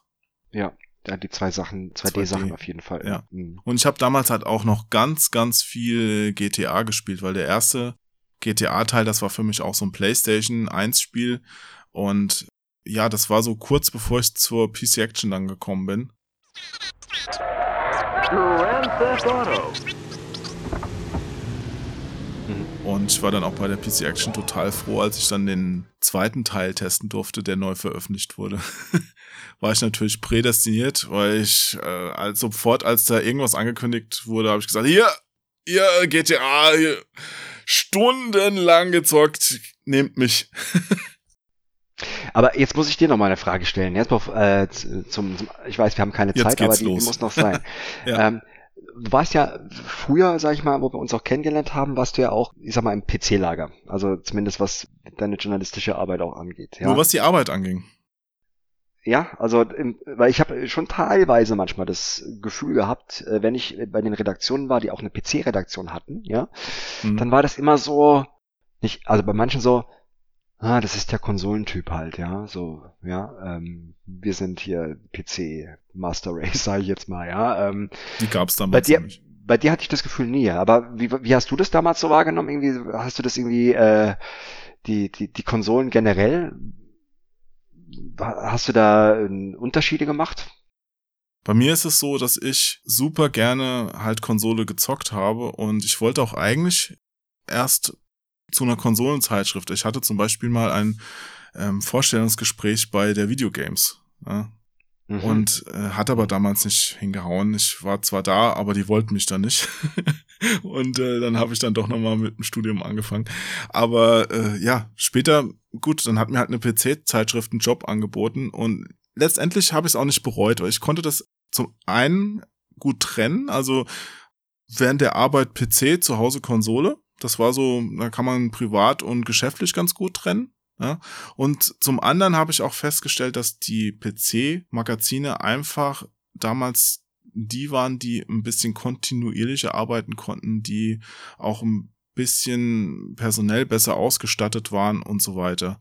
Weil bei den Konsolenheften, da hast du zum einen das Problem mit dem Wechsel von der Generation, ist auch oft das Heft gestorben. Ja. Ja, also wenn du jetzt so ein, so ein Magazin hattest, das zu einer Ära der PlayStation 1 groß war, dann haben die oft auch gar nicht mehr den Sprung zur PlayStation 2 geschafft, weil dann die Käufer irgendwie abgesprungen sind, weil am Ende von von so einer Konsolenära kommen einfach nicht mehr so viel Spiele raus. Mhm. Ich meine, du brauchst kein PlayStation 2 Magazin machen, damit du die fünf neuen SingStars testen kannst. Ja, dann hast du halt so eine manchmal zu lange Durststrecke und dann sind halt die die ohnehin kleine Redaktion wurde dann noch weiter ausgeblutet. Die mussten dann noch ein Heft rausbringen, um ein Heft rauszubringen, aber nicht mehr, um wirklich was zu vermitteln. So kam es mir manchmal vor. Und bei PC hattest du so ein kontinuierliches Ding. Mhm. PC gab's immer. Das waren nicht immer die gleichen PCs. Ein PC 1995 war ein völlig anderer als 2005. Aber du hast ja die Leute mitgenommen. Die, die sind quasi mit dir erwachsen geworden. Die haben mit dir ihre PCs aufgerüstet und äh, sich dadurch immer wieder die den neuen Spielen angepasst, weißt du? Also diese Zeitschriften, die sind einfach älter geworden, mitgewachsen und die Konsolenzeitschriften, die sind ein bisschen manchmal eingegangen dann dadurch. Hm, ja, verstehe, was du meinst, ja, ja, ja. Hm. Und Ja, mhm. ja, ansonsten natürlich gibt's verbohrte Leute, aber ich denk mal, die meisten sind ja generell miteinander gut gut ausgekommen. Jetzt damals bei Compotech.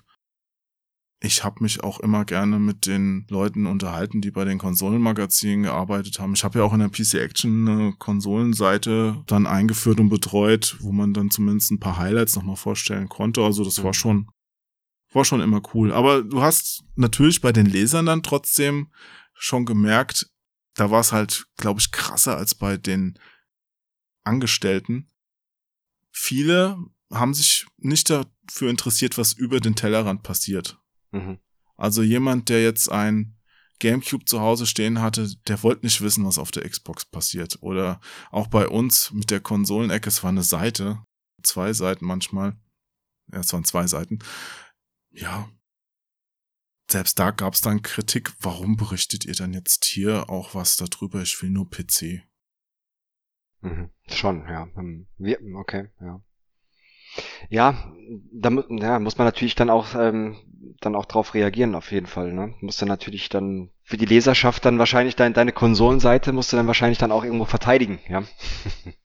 Wenn du sie halt drin haben willst, ja. Ja, Die PC-Spiele, die waren halt meist sehr, sehr viel komplexer als die Konsolensachen.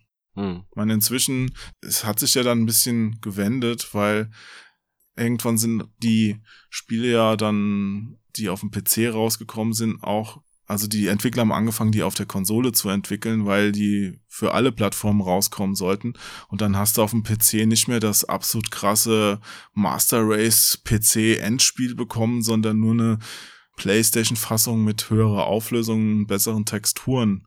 Und die Steuerung war dann auch auf ein Pad ausgelegt und nicht mehr auf Maus und Tastatur. Das hat man dann schon gemerkt. Hm. Naja, Ja. so ist das. Tja, ja. Stefan, So ist das. Ja. wir sind am Ende des Podcasts angekommen. Zwei Kleinigkeiten gibt's trotzdem noch. Da du Start und Select noch nicht vorher gehört hast, sind die für dich neu. Die erste Kleinigkeit ist, wir müssen uns verabschieden. Und das machen wir so wie damals Zini im öffentlich-rechtlichen Fernsehen mit einem ganz langen Tschüss. Ja? Okay. Kennst du Zini noch? Kenne ich noch, ja. Gut. Das heißt, auf drei sagst du einfach Tschüss und versuchst länger Tschüss zu sagen als ich. Oh Gott. Das schaffe ich nicht.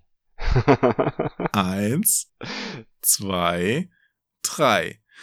Tschüss. Tschüss.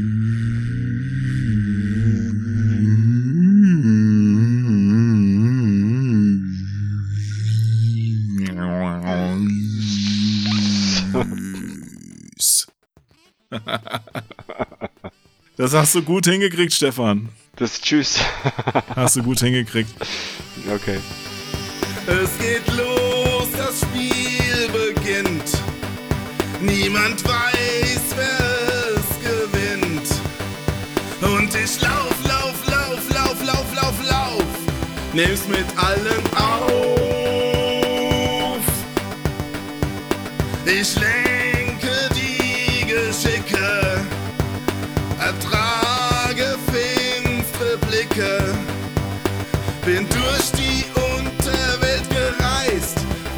wie der Zauber heißt. Ich bin vollkommen,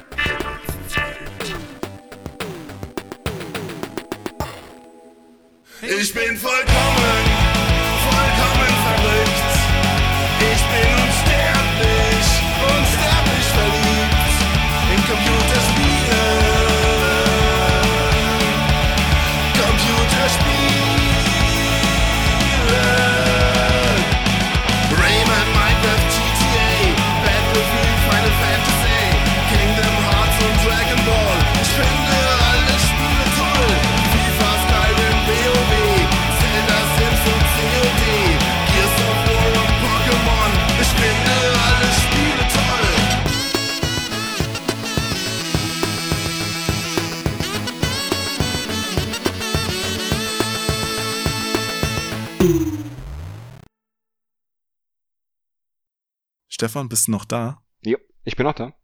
Das ist gut, weil ich habe noch ein Märchen für dich.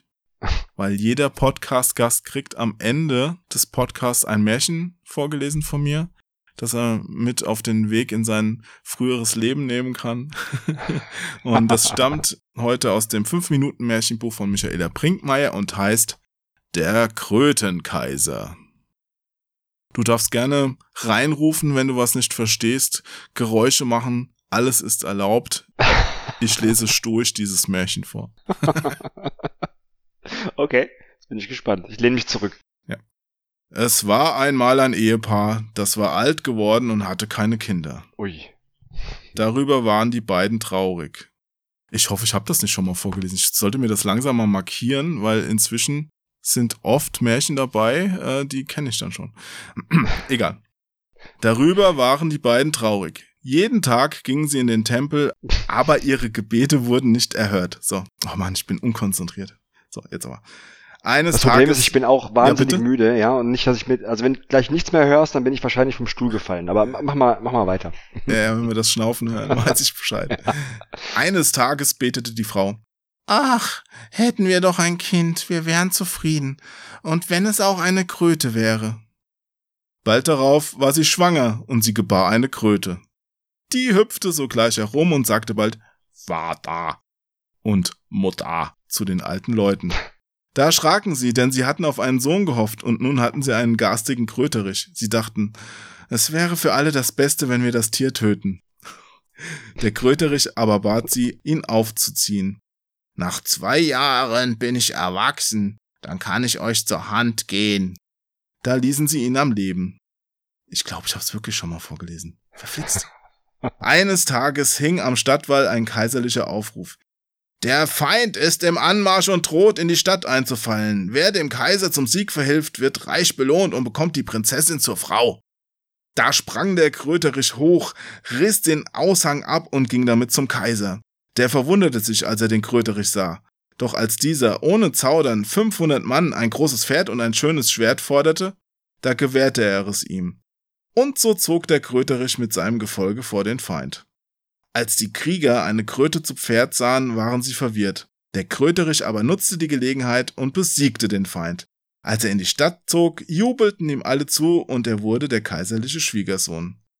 Dem Kaiser aber war dabei gar nicht wohl zumute. Er ekelte sich, wenn der Kröterich am Tische saß oder wenn er gar auf den Kaiserthron sprang und darauf sitzen blieb. Da befahl der Kaiser, die Kröte zu töten. Harte Zeiten damals, muss ich schon echt sagen.